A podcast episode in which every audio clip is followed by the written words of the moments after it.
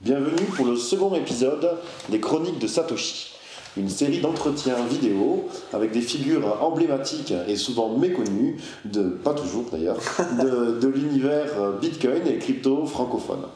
Donc euh, aujourd'hui, ben, j'ai le plaisir d'interviewer euh, Emilien Dutan, euh, qui a eu la tendresse euh, de nous inviter avec l'équipe du Journal du Coin euh, dans son domicile euh, en Andorre. Un plaisir. Emilien est entrepreneur euh, à succès, il nous rencontrera, et investisseur dans Bitcoin depuis euh, 2011. Moi, je m'appelle Benoît Huguet, je suis le président de la société 8 Decimal, qui édite le journal du coin ainsi que BitConseil, et je suis donc très heureux de vous faire découvrir mon univers, euh, composé de personnes à la fois charismatiques, géniales, et souvent, parfois, farfelues, on verra. Euh, donc ben là, je vais, je vais euh, rappeler un petit peu les différents exploits ou euh, la biographie rapide de- d'Emilien, et puis ensuite je poserai... Toi, t'as envie de venir skier avec ta copine. Ah oui, eh oui, c'est une proposition que j'accepte. hein. Donc Emilien, comme de nombreux vétérans des cryptos, euh, a un parcours euh, professionnel exotique et, euh, et plein de succès aussi. Donc tu es ingénieur de formation, Ouais. Euh, tu as fait un doctorat en recherche en Ouais. IA, que tu as arrêté pourquoi Pour devenir joueur de, de poker professionnel. Ouais, pendant quelques années, bon, moi aussi j'ai joué un petit peu. Et euh, ensuite, tu as entendu parler de Bitcoin donc pour la première fois en 2009, donc ça c'est vraiment un exploit incroyable. Bon, je te poserai quelques Ouais, questions, ouais. Je, je, je vais développer, je te laisse. hein. Et tu as investi dedans en 2011, ce qui, C'est ça. ce qui est vraiment très tôt. Donc bon, on en, on en reparlera en compagnie de tes amis ingénieurs de l'époque. Voilà. Donc tu étais un grand évangélisateur à l'époque. Ouais, ouais, bah, j'étais pas le seul, mais en... ah, j'étais. Ouais. Bon. Ah, 2011, c'est très tôt. Hein. 2011, Ouais. je connais pas beaucoup. Puis très vite, tu t'es impliqué opérationnellement donc, dans l'écosystème, tu as mis les mains dans le cambouis, comme tu étais développeur.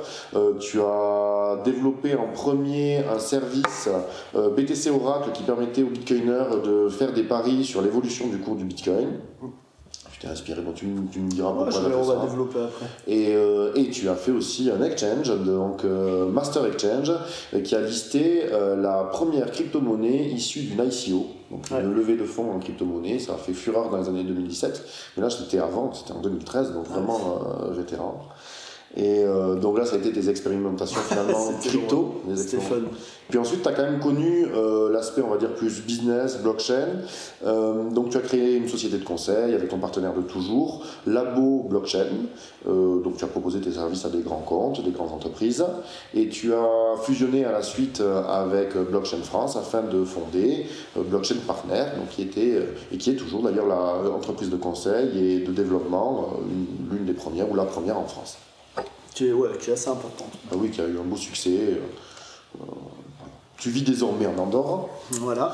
Donc, euh, et tu te consacres depuis récemment, corps et âme, à la nouvelle tendance folle de la DeFi, donc la finance Mon décentralisée. nouvel amour. Mon, nouvel, Ouais. mon nouveau grand amour. Ben, tu nous raconteras, hein, tu m'en as parlé un petit peu en off, donc tu as exploré les dernières euh, solutions pour créer des rendements, et tu t'es lancé notamment dans le farming de sushi, donc ça peut paraître exotique pour ceux qui ne sont pas familiers avec cet, écosystème, mais donc tu as eu, euh, tu as hum, réussi à rentabiliser tes crypto-monnaies, et tu as été en sushi, avec, des rendements euh, très assez, intéressants. assez indécent, ouais, franchement. Donc c'est des euh, sushis virtuels, mais, euh, mais c'est des sushis quand même. des vrais billets. Euh, voilà. Sushis virtuels, mais vrais billets, donc on est content quoi. c'est- Bon, voilà, ben, tu, ben, en fait, ça, ça sera la fin de l'interview. Tu nous expliqueras, en fait, ben, tu nous feras où c'est que tu en es maintenant, Ouais. ton long parcours. Voilà. Mais là, ce qui va nous intéresser, ben, c'est l'humain. Et donc, la première question est très classique. Euh, c'est, tu t'es, euh, as entendu parler de Bitcoin en 2009. Mhm. Tu as investi deux ans plus tard, mais quand même très tôt, en Ouais. 2011. Ben, comment tu as eu cette idée saugrenue Parce qu'en 2011, c'était vraiment pas évident euh, de, de, de voir l'avenir. Et d'ailleurs, est-ce que tu t'imaginais euh, ce qui allait advenir ou pas du tout? Enfin, voilà, alors, non, alors je vais peut-être démarrer un petit peu avant, je vais oui. rapidement sur mon parcours, parce que du coup je trouve ça intéressant pour euh, Ah, mais la présenter qui je suis, comme tu, comme tu me l'as fait remarquer. Moi j'ai fait une école d'ingénieur à Epita. Bah, à la base j'étais un peu en échec scolaire au lycée, euh, enfin voilà, j'étais un peu un gros con, hein, on peut le dire. hein. Enfin, Et, euh, et euh, mes parents, du coup, euh, qui savaient plus quoi faire avec moi, ils ont été sympas, alors que c'est pas des gens riches, ils m'ont envoyé dans une école d'ingénieur à Paris qui est l'Epita. J'ai réussi le concours et du coup ça m'a motivé à finalement avoir le bac, etc. Et en fait, j'ai vraiment kiffé. J'ai passé 5 ans à faire que jouer à StarCraft en gros. Ah. Mon vrai diplôme, c'est un diplôme de StarCraft. Mhm. Qui à la base, je suis vraiment un joueur de jeux vidéo. Et euh, ce que je voulais faire derrière, c'était de la recherche. Donc je me suis orienté vers un master de recherche, hein. j'ai fait un DEA en Bretagne, hein. c'était sympa la Bretagne, de belles années. Et, et bah, du coup j'ai fait un doctorat mais finalement, mon doctorat, en fait, ça m'intéressait pas du tout, le sujet m'intéressait pas, même si c'était de l'IA, j'avais un très mauvais feeling, et, enfin, j'avais pas un très bon feeling, on va dire, avec mon, directeur de thèse. Mhm. En fait, j'ai commencé à jouer au poker sur Internet.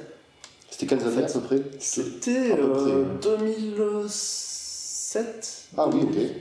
Ouais, l'âge d'or. En fait, c'était juste au démarrage en fait, c'est-à-dire que je commençais à gagner plus d'argent jouant au poker sur internet mmh. qu'en faisant ma thèse. à l'époque, je jouais pas des grosses tables, hein, je jouais du NL50, peut-être NL100. Euh, enfin, et à l'époque, c'était pas le bah, niveau. Euh, je savais juste faire des, ce qu'on appelle des continuations de ah, Tu relances avant, en position, euh, tu balances systématiquement comme un débile au flop et tu gagnes de l'argent. Tu pouvais gagner comme ça. Donny Bronson a gagné des millions. Ah, à l'époque, c'était vraiment nul à chier le poker. Enfin, franchement, ça a bien changé.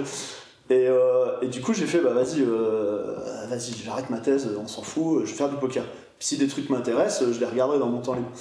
Et finalement, en fait, euh, il y a eu l'ouverture des casinos à ce moment-là. Mhm. Je me suis vraiment gavé, tu vois. T'étais pas joué des grosses tables. Non, en fait, j'ai démarré, je jouais à Lyon d'abord. Ah oui, d'accord. Donc j'ai joué un an à Lyon, au Lyon Vert. Mhm. Donc des tables, il y avait vraiment des grosses tables. Hein. Des fois, ça montait en 20-40. C'était le casino, en ah fait. T'as deux casinos à Lyon. T'as Lyon Vert et un autre, je sais même plus comment il s'appelle. Et en fait, la plupart des gens, ils jouaient au casino euh, Lyon Vert qui est dans l'hôtel Hilton. Et t'avais des très très belles tables, des 20-40, et t'avais des mecs qui étaient vraiment super mauvais. Quoi. Enfin, mmh.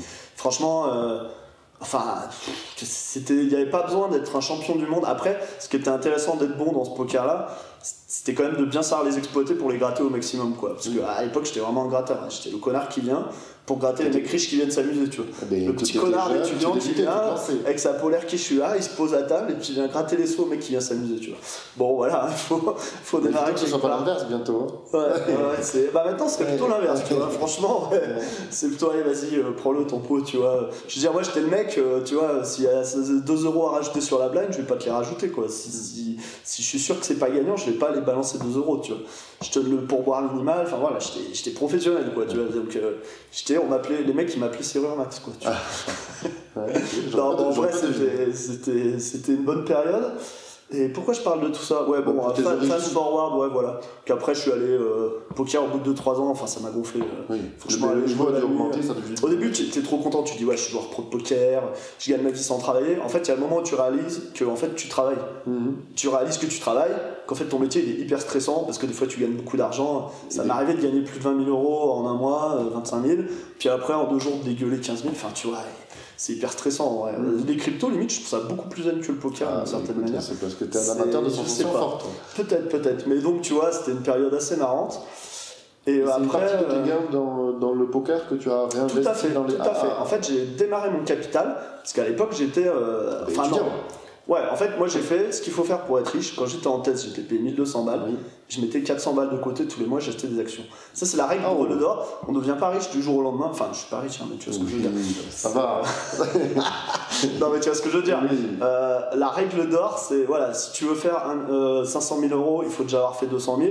Pour faire 200 000, il faut avoir fait 100 000. Donc, même si tu un galérien qui bosse à McDo, tu peux déjà commencer à capitaliser, euh, mettre 100 euros de côté. Tu vois, c'est une mentalité quoi. C'est la mentalité, c'est par exemple quand tu es étudiant. Tu avais cette volonté d'investissement. Ah ouais, moi toujours. Moi, je voulais, voilà, j'aime pas, enfin, j'aimais pas travailler, on va pas se mentir. J'aime bien la liberté. J'aime bien la liberté que l'argent amène. C'est-à-dire, déjà, la première liberté la plus importante, c'est de ne pas travailler.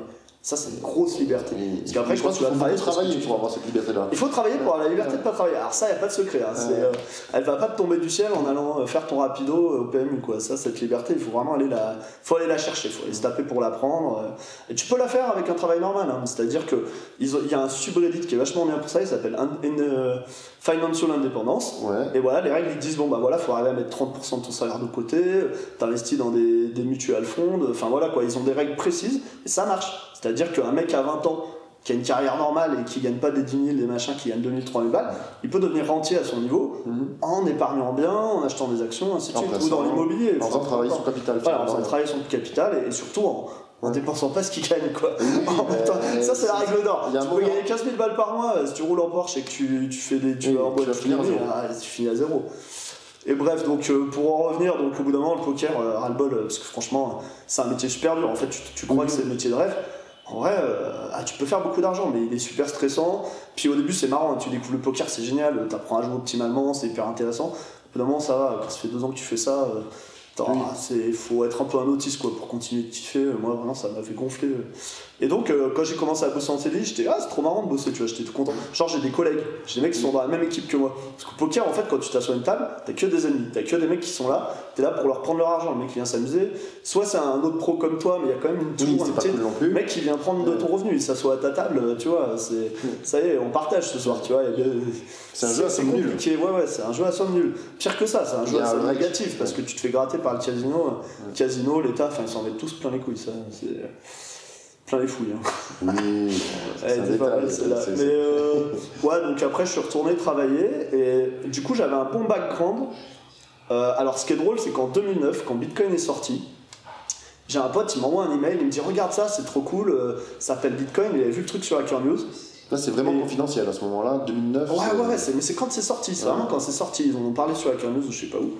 Et je regarde le truc, je fais Ah, génial, il n'y a pas de banque centrale, c'est génial. Je réponds littéralement ça. C'est trop cool, il n'y a pas de banque centrale. Et j'ai regardé une soirée le truc, quoi, une heure. Où... En fait, j'ai complètement oublié. Je me rappelais même plus. Du coup, j'ai redécouvert Bitcoin en 2011, mhm. quand ça valait genre, je sais pas, 30, 50 centimes. J'avais un pote qui me disait Ah, c'est marrant ce truc, je fais du trading dessus et tout. Je fais Oh, ça a l'air rigolo, je regarde un peu. En fait, j'ai commencé à creuser le truc. Et je suis tombé littéralement amoureux du, truc. C'est un peu le même processus mental. C'est-à-dire que tous les jours, je me levais, je pensais au Bitcoin, je lisais. Tu vois, sur Bitcoin Talk en 2011, quand j'ai découvert Bitcoin, je lisais tous les forums, tout. Oui, oui, Tu vois, dans c'est le. Ça être le début Et je suis tombé amoureux du truc et j'ai mis super lourd. J'ai mis une bonne partie de mes ah, justement, Alors justement, moi je sais que je suis très curieux. Donc est-ce que tu dis combien t'as misé à l'époque? Ah ouais, j'ai mis 20, 30 000 euros. Okay, plus, c'est Non, mais c'est déjà, très bien. Et j'ai acheté 5000 Bitcoins. Oh, quelle belle J'ai acheté 5000 bitcoins, tu vois, j'étais, euh, vraiment sur MTGOX, hein, à l'époque il y avait que ça de toute façon. Euh, et, j'y croyais vraiment, c'est-à-dire que j'en parlais à tout le monde, je disais ouais, ça pourrait révolutionner la finance, machin. Alors je pensais que ça pouvait avoir un impact de ouf, parce que en, tant que libertarien, si tu veux, moi ça me plaît ce concept de l'argent digital que tu possèdes vraiment. C'est le premier asset immatériel que tu, peux vraiment posséder. Parce que sinon tu peux posséder, posséder des assets qui sont matériels comme de l'or, mais déjà c'est un vrai problème qui est toujours en existence physique parce que tu baladais avec 15 millions d'or chez toi, ça c'était incroyable. le deuxième truc, c'est que même l'or, c'est beaucoup moins rare que le bitcoin. Il n'y a rien qui est aussi rare que le bitcoin. Mhm. Parce que le bitcoin, euh, tous les ans, il y en a qui sont perdus, il y en a une quantité limitée. L'or, tu peux toujours creuser plus profond, aller dans un astéroïde. Enfin, l'or, au final, si tu regardes, il y en a 3 ou 4% de nouveaux qui sont minés tous les ans. Et tu avais déjà cette sensibilité Ah ouais, ouais, ouais, ça m'a vraiment parlé. Ah ouais, et, la tech, j'ai regardé la tech, je trouvais que tout était génial. Je trouvais que Satoshi, il avait tout anticipé, le scaling futur, le machin. Je me suis dit, le gars, c'est vraiment, c'est un Darwin, quoi. C'est des mecs, t'en as T'en as un tous les 50, 100 ans et il te révolutionne le monde avec lui. C'est ça. Moi je tombe amoureux, c'est vraiment euh, deux Satoshi, euh, deux Bitcoin, deux machins, enfin c'était un, une coup de cœur, donc j'ai mis ultra lourd dessus. Ah, ben et à l'époque, euh, voilà, je pose la question comment tu stockes tes bitcoins? Et à l'époque, c'était YOLO, c'est-à-dire qu'en fait, la technique de stockage officielle, c'était le paper wallet. Tu prends ton imprimante, tu t'imprimes sur un papier, et bah, tu vas le cacher chez toi, et voilà. Tu le fais normalement offline, c'est ça. Si t'as un vrai, tu le fais offline, machin. Moi, je l'ai pas fait pourquoi? Parce qu'à l'époque, en fait, j'avais un PC de gamer, je jouais à des jeux piratés tout le temps. La J'avais plein de jeux piratés, de machin. J'avais trop peur d'avoir un virus qui est juste là, qui scanne et euh, il voit une adresse Bitcoin, il me vole mes sous. Donc, je voulais même pas faire un paper wallet sur mon PC. Donc je me disais, bon, il faut que je laisse sur un échange en attendant d'avoir un PC propre. D'ailleurs, je te souviens, c'est que tu avais déposé ou pas à l'origine Quoi? Enfin, la, Ou c'est la plateforme euh, d'acquisition ou pas? Comment ça, comment ça? Euh, Quand tu as acquis tes premiers bitcoins, est-ce que tu te souviens? MTGOX. Ah ouais, ah, MTGOX. Il n'y avait que ça à l'époque. Il n'y avait que ça, c'était que MTGOX. Tu fait faire ton virement au Japon, euh, international, machin. Il n'y avait que MTGOX. C'était vraiment. c'était... Et en fait, ce qui est fou, c'est qu'à cette époque, tout le monde trustait MTGOX. On était en mode, non, mais il y a qu'un truc fiable. On était tous en mode. Et, euh, attends, attends, attends, tu es mauvaise langue, il y avait quand même aussi euh, Bitcoin Central qui s'appelle maintenant Paymap. Ouais, c'est vrai, Bitcoin Central, on les oublie. Ah, faut le dire. Ah, je crois que tout le monde les oublie un peu. Non, non, non, moi c'est là que j'ai acheté. Ouais, Premium, euh, dédicace Premium. Si, écoute, j'en profite. On aura un petit lien de référent. Non, c'est pas vrai. Non, mais ouais, ouais, c'est vrai que Premium, ouais, puis moi je voulais pas acheter en France, tu vois. Quand t'es un peu libertarien, bon, t'as envie d'acheter. Je sais pas, ouais. Moi, personnel, j'en avais ouvert 4, 4 ans, je pense qu'il y avait Bitcoin Central, donc Premium, MTGOX, et il y en a deux autres qui ont fait faillite, euh, que, je sais plus lesquels c'est. Ouais, il y en a plein qui ont fait faillite. c'est rare ceux qui ont survécu au final. Hein. Euh, Premium a survécu, c'est dit, oui, mais ils sont fait je sais pas combien de fois. Hein. Qui? Trois fois, Premium, laisse tomber. Ah, ils se sont fait. Enfin, je veux dire, ils sont hein, pas tous publics. Ah non, non, par contre, ils ont pas. Quoi qu'il y ait eu l'histoire d'Insta Wallet, mais bon, bref, on va pas remuer toute la toute la dirt Bon, qui ça, ça, c'est pour les initiés en plus. C'est pour les initiés. C'est ta wallet, faut vraiment être dans les, Ouais. dans les. Mais justement, je crois que tu as des histoires Ouais. intéressantes toi-même avec tes coins. euh, Voilà, donc, parce que regarde, si ça. je, fais, si je fais l'historique, donc tu es là, tu investis, Voilà, tu donc es je suis entre lourd, 20 et 30 j'ai 000, 5000 t'as 5000 bitcoins. Je pense que là, tu es plutôt bien. Mais à l'époque, c'était pas tant de que ça. hein. Tu En fais pas- 2011, on faisait les meet-up, les gars me disaient Ah, moi je fais des bitcoins, machin. Enfin, tu vois, c'était. Et ben, toute façon, pas si tu les as eu en dessous de, de c'était- 10 euros, c'était. Les gens, ils en parlaient librement en fait, parce qu'il y avait pas personne euh, qui avait acheté des cryptos. Était c'était déjà une belle somme. hein. méga multimillionnaire, machin. Enfin, tu vois, les mecs qui avaient des cryptos, c'est comme, Et- c'est comme parler de ta voiture que t'as acheté, tu vois. C'était pas non plus un truc. T'avais un take profit où tu savais euh, où c'est que tu te Non, non, euh, euh, moi je voulais garder super longtemps, mais Ah, vraiment. J'étais believer, j'étais believer de ok. ouf. J'étais en Un mode. peu le comme dans truc, de l'or. de l'or numérique. Ouais, enfin, j'y croyais de ouf. Ouais. J'étais vraiment un believer. J'étais pas un mec qui allait dumper à x10. Alors peut-être j'allais en sortir pour sécuriser comme tout le monde. tu vois. Ouais. Et donc, Mais- bon, je me suis dit, je les stocke comment? C'est une bonne année, attends, 2011 quand même. Je te coupe, mais c'est Ouais. euh, parce qu'il y a eu des vrais trucs. Ah, il y a- y y eu une bulle Je crois que moi, je l'ai- pas connue celle-là, mais je crois qu'une des La plus. première à 30. Ouais, ouais. Ouais, bah moi c'est ça, j'ai acheté pendant cette bulle. En fait, à l'époque, je bossais dans un truc, il y avait un genre de. C'était pas du trading tout à fait, mais c'était un desk de, de trucs financiers. Alors, en fait, moi je suis rentré dans le bit, j'ai découvert bitcoin à 50 ou à 1. Et en fait, tous les jours, je tannais tout le monde avec mon bitcoin. Ouais, bitcoin c'est trop bien et tout. Tout le monde foutait de, sa, me foutait de ma gueule. Ah, ta merde, tu vas te perdre tout ton argent et tout. Tu sais, genre, tu sais, ouais, j'ai eu 10 000 euros et encore 10 000 euros. Ils en reparlent encore euh, Ah ouais, non, mais c'est. enfin, j'ai perdu contact avec la Ah, c'est normal, je Ouais. pense qu'ils t'ont ils t'ont. Non, Ils t'ont non, il- moi je t'aurais effacé, il tiens. kiffe quoi. Mais, euh, mais donc tous les mecs, ils étaient là, ouais, arrête de nous parler de ta merde et tout. Et en fait, c'est quoi? Donc j'en ai parlé les semaines, le truc il monte. Ils prenaient allez, 10 dollars, semaine suivante 15 dollars, semaine suivante 20 dollars. Enfin, tu vois, c'était vraiment une bulle quoi. C'est-à-dire, je commence à leur en parler 50 centimes. et une poignée de semaines plus tard, on est à 20-30 dollars. En fait, les mecs, à 30 dollars, je te jure, tout le desk, il y en a qui a fait Allez, nique sa mère, j'en achète de ton truc de merde. et il a balancé 2000 euros quoi. Et en fait, tout le desk, ils sont rentrés, et je te jure, à 30 dollars quoi. Oui. Je te jure. Et sachant que moi je connais la suite, qu'est-ce qui s'est passé la suite? Parce que tout le monde la connaît pas, 30 dollars ça peut paraître pas cher. Ouais, ouais, bah en fait, ce qui s'est passé, c'est qu'en une journée, après, le price il est passé de 30 à 2 et il est remonté à 5 dans la même journée ou quoi. Ah, ça c'est du rock. Ah, ça c'est du. Ça c'est du rock. Ça c'est du bitcoin. Divisé par du 15, bitcoin. divisé par 15. Ouais, ça, c'est une belle Je pense journée, que t'es tu bien là. Tu, Ça, mets, voilà, tu mets 2000, tu te retrouves Tu à, 100 kiffes, à tu kiffes. 150. t'es- Bah après, moi j'étais pas inquiet, j'étais en mode ouais, bon, le truc il bouge, tu vois. Ah, t'étais j'étais déjà pas- philosophe. Puis j'avais, j'avais un PRU qui était pas mal, il était à 3, 4, 5 dollars donc. euh, Ouais, oui, oui, t'as pas, t'as euh, pas fait j'étais 30. pas en stress quand c'est à 2, tu vois. bon, t'as fait un petit pas ça. Ouais, euh, t'as direct tous les doomies qui disaient Ah, c'est mort ce truc, c'était un scam, je le savais, j'aurais pas dû rentrer. Donc là, t'en as plein qui sont sortis. De toute façon, c'est Ah, ils sont sortis. Oh, c'est beau. T'en as qui sont sortis, mais justement, ils ont fait super mauvais trade. De toute façon, quand t'es au top, c'est là que plus de monde rentre. C'est pour ça que le prix est au top d'ailleurs. Et quand il est au bottom, c'est là que plus de monde sort et c'est pour ça qu'il est au bottom. Enfin, C'est a ceux-là qui ont arrêté de te, te parler, non Non, non, non, non. Ouais, mais ouais, ouais, non, mais si les pauvres, euh, ils ont tous acheté au top. Oh, en ça plus, ils se sont tous fait niquer à la fermeture d'MTGOX qui les tous laissé dessus. Enfin bref, l'enfer, les pauvres, ils ont. Mais bon, là, t'as eu les premières sensations, donc t'as vécu des vrais trucs. Et alors, moi, je suis arrivé un peu après. euh, donc, bon, 2011, sensation. 2012, je crois que c'est un peu croissance, euh, on va dire, euh, lente et tranquille. J'en sais rien, j'étais pas. Moi, je suis arrivé à la toute fin de Ouais, 2012. ouais, ouais. Et je sais que par contre, 2013, euh, euh, magnifiques. Donc, une d'avril, une machin. Donc là, Ouais, t'avais encore tes, euh, tes Bah, alors là, justement, d'abord, il s'est passé une petite histoire. Donc, les j'avais mes petites 5000 histoires. bitcoins. Moi, j'aime bien les petites Je me dis, histoires. bon, le paper wallet, je vais pas stocker dessus. Tu vois, c'est en fait, j'étais un peu trop perfectionniste. Et en fait, pour la sécurité, il vaut mieux un truc pragmatique qui fonctionne pas parfaitement. Bon, bref, donc j'avais 5000 bitcoins, je me dis, bon, bah, je vais stocker où? Puis je vois ce nouvel échange à devenir bitcoin. dodu, il devenait, il devenait grassouillé, ces, ces 5000 bitcoins là. Non, non, parce que c'était Ah. encore en 2011, c'était encore. Euh, franchement, ça s'est passé, les bitcoins, ils valaient encore rien. Ils étaient encore à 5 ou 6, j'ai plus les chiffres. C'était pas. C'était Ah ouais, de de ce que je l'avais acheté, peut-être 50 000 balles, mais tu vois, c'était pas, pas des sommes débiles, quoi.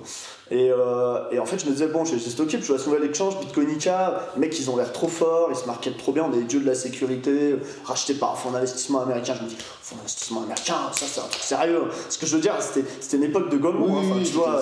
Faut voir, c'était- les mecs qui faisaient les trucs PHP, en- enfin c'était. ouais, ça ressemble un peu à la défi pour ça des fois, mais bref. Donc je me dis, ouais, le truc, je sais pas, c'est débile, je me dis, les mecs ils ont l'air solides, Amir Taki, deux mecs experts en sécurité, machin. Bon, bah qu'est-ce qui s'est passé? J'ai mis 5000 bitcoins dessus. Mhm. Euh, une semaine ou deux semaines après l'échange, j'étais fait hacker une première fois. Donc là, ils ont tout closé, ils ont dit, ok, c'est la merde, on s'est fait hacker, machin et tout. Plus possible de retirer. C'était bloqué, ils sont en mode, on va analyser les trucs, machin, ils sont fait à données, ils ont perdu la moitié des fonds, machin.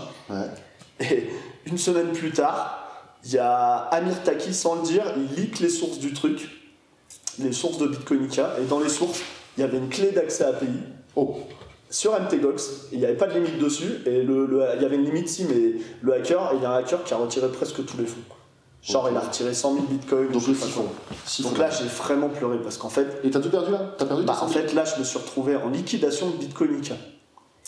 Et en gros, euh, il leur restait 80 000 bitcoins sur, euh, sur une sur, perte euh, sur, euh, sur MTGOX. Ah oui. Donc en gros, ils avaient perdu euh, 80% des fonds ou soit Bon, déjà, t'es 60 pas bien. Donc tu pleures de ouf, tu vois. Puis en plus, t'es en liquidation. Une fois qu'une liquidation, t'as vu la merde que C'est c'était. ouais. Bon, en fait, liquidation, euh, tu fais une croix sur ton truc, si tu récupères un jour un truc 15 ans plus tard, t'es content. Et donc, euh, il y avait les 80 000 bitcoins. Et, on a- et- et en fait, Carpales, à MTGOX, refusait de les rendre. il refusait de les rendre, ce fils de. Ouais, il Ouais. refusait. De Il était là, ouais, ouais, le fils de quelqu'un, tout à fait, fils de sa mère. et euh, ouais, il refusait de les rendre. Il était là, euh, bon voilà. euh, je sais pas, enfin, tu vois, il, refusait vraiment de rendre les sous. Puis après, on connaît la suite. Et en fait, on connaît la suite, c'est qu'en fait, il les avait pas, ce bâtard, il les avait pas, les sous. Et donc, Donc- là, je suis en liquidation de liquidation. Donc en vrai, euh, liquidation, c'est une ah bah liquidation ouais, parce qu'en fait, l'Inception. Bitcoinica est en liquidation, attend de récupérer des fonds de la liquidation de MTGOX. Oui, bon, voilà, enfin, là, ok, au fond du sac. Et donc, voilà, j'ai passé deux ans Ah, tout J'avais tous mes bitcoins. 100%. J'avais, non, j'avais peut-être. Tu connais, tu connais la règle, pas tes clés privées, pas tes bitcoins. Et bah maintenant, je la connais Oui, plus. voilà, c'est une formation. Donc, C'est une formation. content, Donc, t'as reçu une formation. Non, bah en vrai, j'ai vraiment déprimé deux ans. Alors, je sais justement, mais pour rendre le, le petit truc un peu truculent, Parce que c'était beaucoup d'argent. 5 pour 000 moi, bitcoins, c'était- si on prend un bitcoin a 10 000 dollars, il est un peu Comme plus en maintenant, plus, euh, c'est 50 millions de dollars. Voilà. Ouais, au 54. actuel, c'est 50 millions d'euros. Hein. C'est moche. 50 millions. et donc en même temps, t'as perdu ton truc. Et j'étais un gros believer, c'est ça qui est pire. Donc j'y croyais. Mais maintenant que j'avais perdu, tu m'étais fait niquer, je voulais pas remettre des sous. Et tu vois, Justement, ça c'est ma question. Ça c'est c'est ma question, c'est que du coup, ben, Ah, événement dramatique, donc Bah, là, ouais. formation tortue ou je sais pas, euh, Bah, euh, gros, travail psychologique. Ouais, bah, en fait j'ai déprimé, j'ai joué aux jeux vidéo, euh, j'ai glandouillé, enfin tu vois, donc, c'est vraiment- est-ce que t'en as racheté? Ah, je- j'en ai repris zeste, plus tard, je suis Allez. dans le game Euh, plus tard. Voilà. Mais à ce moment-là, non, à ce moment-là, je voulais plus entendre parler du bitcoin, tu vois, vraiment. Et alors justement, Pendant deux ans ou quoi. euh, Parce que moi, euh, c'est ce, que, ce sur quoi je suis curieux, c'est le lien, parce que tu as quand même, ensuite si on regarde ton historique, maintenant qu'on connaît, tu as, quand même décidé de t'impliquer avec tes compétences qui étaient les tiennes, Ouais. tu étais développeur, donc je vois que tu as lancé plusieurs services early, hein, c'est-à-dire euh, Ouais. 2013 voire avant. Euh, tu m'as parlé de BTC Oracle notamment, qu'est-ce que c'est? Ah bah en fait, tu vois, à un moment, j'ai commencé à me réintéresser au truc, à me dire, ah, en fait, c'est quand même après, cool, après la phase de deuil Ouais, en fait, Ah, j'ai ok. passé deux ans de deuil. Ouais. C'est un peu comme, euh, tu vois, t'as eu ton Oui, grand euh, amour, euh, tu ah, déprimes oui, deux ans, ça, tu oui. fais l'alcoolique, Ouais. tu machin, puis à un moment, tu rebondis, Ça forme un caractère. euh, Ça forge, c'est ce qui te rend plus fort. hein. Euh, Ça, c'est Nietzsche. Hein. Ouais. Ce qui ne te tue pas te rend plus fort, donc 50 millions de perdus, ouais, ça te rend plus fort. Ouais. Ça te rend Ça fort de l'expérience, c'est une médaille, je sais pas si je suis content de Ah non, je pense qu'en France, je suis le mec qui a perdu le plus lourd en, en bitcoin pur. en Oui, mais pour les perdre, il faut les avoir gagnés, donc... euh, Ah, il fallait les avoir, mais ça fait. Ça fait euh, bon, bah, mais j'avais vraiment le seum pendant longtemps, et maintenant, euh, voilà. Oui, oui, bien sûr. Là, j'ai un toit où dormir, euh, je peux donner à manger à mes filles, ça va, tout va bien, tu vois. Et du, du coup, tu te relances dans, euh, Ouais. dans le game. En fait, il y avait. Satoshi Dice, moi je trouvais ça super cool, parce qu'à l'époque, la blockchain, elle tu peux rappeler ce que c'est Satoshi Dice Satoshi Dice, c'était très simple. C'était juste un casino, un truc où tu fais des piles ou face. Si tu fais pile, tu doubles. Si tu fais face, tu perds quoi. Enfin, Oui. Donc, mais c'était on-chain, donc c'était super marrant. On-chain, Tu n'avais pas besoin de te loguer, c'est-à-dire qu'en fait, pour faire. Ouais, ouais, c'était probabilifère. Et pour faire un, un gamble, t'avais juste besoin d'envoyer des bitcoins sur la chaîne. Ok, Et donc ah tu récupérais direct sur ton adresse, immédiatement, si t'avais gagné. Et à l'époque, la blockchain, elle était pas saturée, il n'y avait pas d'histoire de filles et tout. Et donc, c'était super smooth. C'était tu scannais, pouf, t'envoies, et boum, C'est t'avais ton c'est un, des- premiers cas d'usage, hein, le, le, Ouais, le gambling c'est un des premiers cas d'usage on-chain, quoi. Et- Clairement, euh, D'ailleurs, parce qu'il y avait l'investissement, un petit peu de, on va dire, de spéculation, et finalement le jeu c'était une monnaie de jeu, de, Ouais, enfin, ça a été les premiers tests. hein. Donc, euh, donc ça, ça t'avait inspiré en fait. L'expérience utilisateur, le fait que ce soit sans, euh, enfin, sans identification, sans, sans lourdeur administrative. Sur Bitcoin, les gens, ils ont envie de leverage. À l'époque, je connaissais pas le leverage, hein, j'étais vraiment une merde dans les trucs financiers. Enfin, je veux dire, au final, c'est formateur, ce truc de Ah crypto. Et euh, je me suis dit, putain, faut qu'on invente un truc où les gens, ils peuvent gamble sur la crypto. Parce que tu sais, les gens, ils ont envie de dire, ah, je pense que ça a monté, je pense que ça va descendre. Oui, il n'y avait sûr. pas de produit, il n'y avait pas de leverage, il y avait Bitcoinica, mais justement, c'était fait niquer. Oh, oh. Euh, euh, et, euh, du coup, on s'est dit, vas-y, on va faire un truc où on peut gamble. Genre, si le cours il monte, euh, tu doubles, et puis si- avec des codes, quoi. Mhm. Et donc, on a lancé BTC Oracle, et c'était on-chain comme ça, tout Ok. de suite. En vrai, Ça a ça a marché. Ah voilà, ouais. Après, c'était. c'était- ça a plu aux gens. c'était un peu un business de, de, de roumain, c'est-à-dire, euh, en fait, il y, a- il y a plein de gens qui pariaient dessus, mais tu vois, euh, en fait, ça faisait des sommes. euh, tu vois, il y avait 500 balles de paris par jour. Enfin, c'était. Tu vois, et nous, on gagnait presque Bah, rien écoute, sur. euh, euh, tu te remettais des et trucs, tu, on tu, perdait. tu un marché. Hein, Ouais, ouais, puis nous, on l'a lancé comme un service financier. On s'est rendu compte que c'était un peu du gambling quand même, donc on a un peu laissé tomber le truc. Parce que. euh, Ouais, Donc ça t'a quand même euh, permis de rentrer Ouais, dans on a, on a de réinventé le concept de- des, voilà. des options binaires. On ne connaissait pas les options binaires. Moi, Les options je- binaires, je sais pas ce que c'est. C'est un Bah, pas. de scammer, on l'a réinventé, on ne connaissait pas. Les options binaires, c'est euh, t'arrives sur un site, euh, ah, je sens que le cours il va monter, t'appuies Ah, sur ah, fait achat à la haute et hop, tu doubles tes fonds. si- Mais c'est vraiment, monte c'est vraiment un truc de gambler, c'est pas un truc de trader, c'est un outil euh, pour les mecs qui se font arnaquer. Si tu googles. Est-ce que, ça, est-ce que ça marche encore? Ça existe encore BTC Oracle ou pas? Non, c'est fermé depuis longtemps. En fait, avec les filles, tous ces trucs-là, ils sont morts. Ah oui, c'est les vrai, trucs ouais. on-chain, les filles, ça les a. euh, de Spassar, c'était confirmé, de machin, les filles élevées, enfin, tous les use cases on-chain, ils sont morts un peu, euh, ça c'est clair pour Bon. BTC Oracle, moi personnellement, je l'ai pas connu. Par, Ouais. contre, par contre, j'ai connu ton, autre- ton autre expérience. Ah, je savais pas que c'était toi. hein. c'est- C'est-à-dire que je te raconte, Ah, je te raconte des années après, marrant, et je l'ai, je l'ai utilisé Ah, à mais titre personnel. Donc c'est euh, Master Exchange. Donc Voilà. euh, moi je l'ai connu parce que je me suis intéressé justement à Mastercoin, qui Ouais. était la première ICO à laquelle j'avais pas participé, mais déjà c'était un phénomène qui était quand même intéressant. Et Ouais. donc toi tu es la personne Tiens, qui a Lucas, je peux te demander un verre d'eau, excuse-moi, je. Oui, prie. fais, euh, avec une petite soubrette, s'il te plaît. Euh, Non, enfin bon, bref. Ça je sais pas si on aura. hein, Et euh, ouais, vas-y, ouais. Et sur, et sur, les- sur l'exchange, donc ma- Oh, ça c'est trop marrant, vas-y, je vais te raconter, ouais. alors pourquoi t'as fait ça? Qu'est-ce que c'est pareil Alors on cherchait une idée de business, tu vois, parce que clairement Bets Oracle, ça nous avait donné envie de faire de la start-up parce que ça avait directement marché, mais ça rapportait euh, zéro, hein, franchement, enfin, c'était ridicule les montants. Euh, c'était un petit projet quoi. Puis on voulait pas le développer parce qu'on trouvait que c'était un peu. euh, le développer ça voulait faire de la pub et arnaquer les gens et ça c'est pas du tout. euh, Moi si tu veux, je me suis fait niquer par des mecs.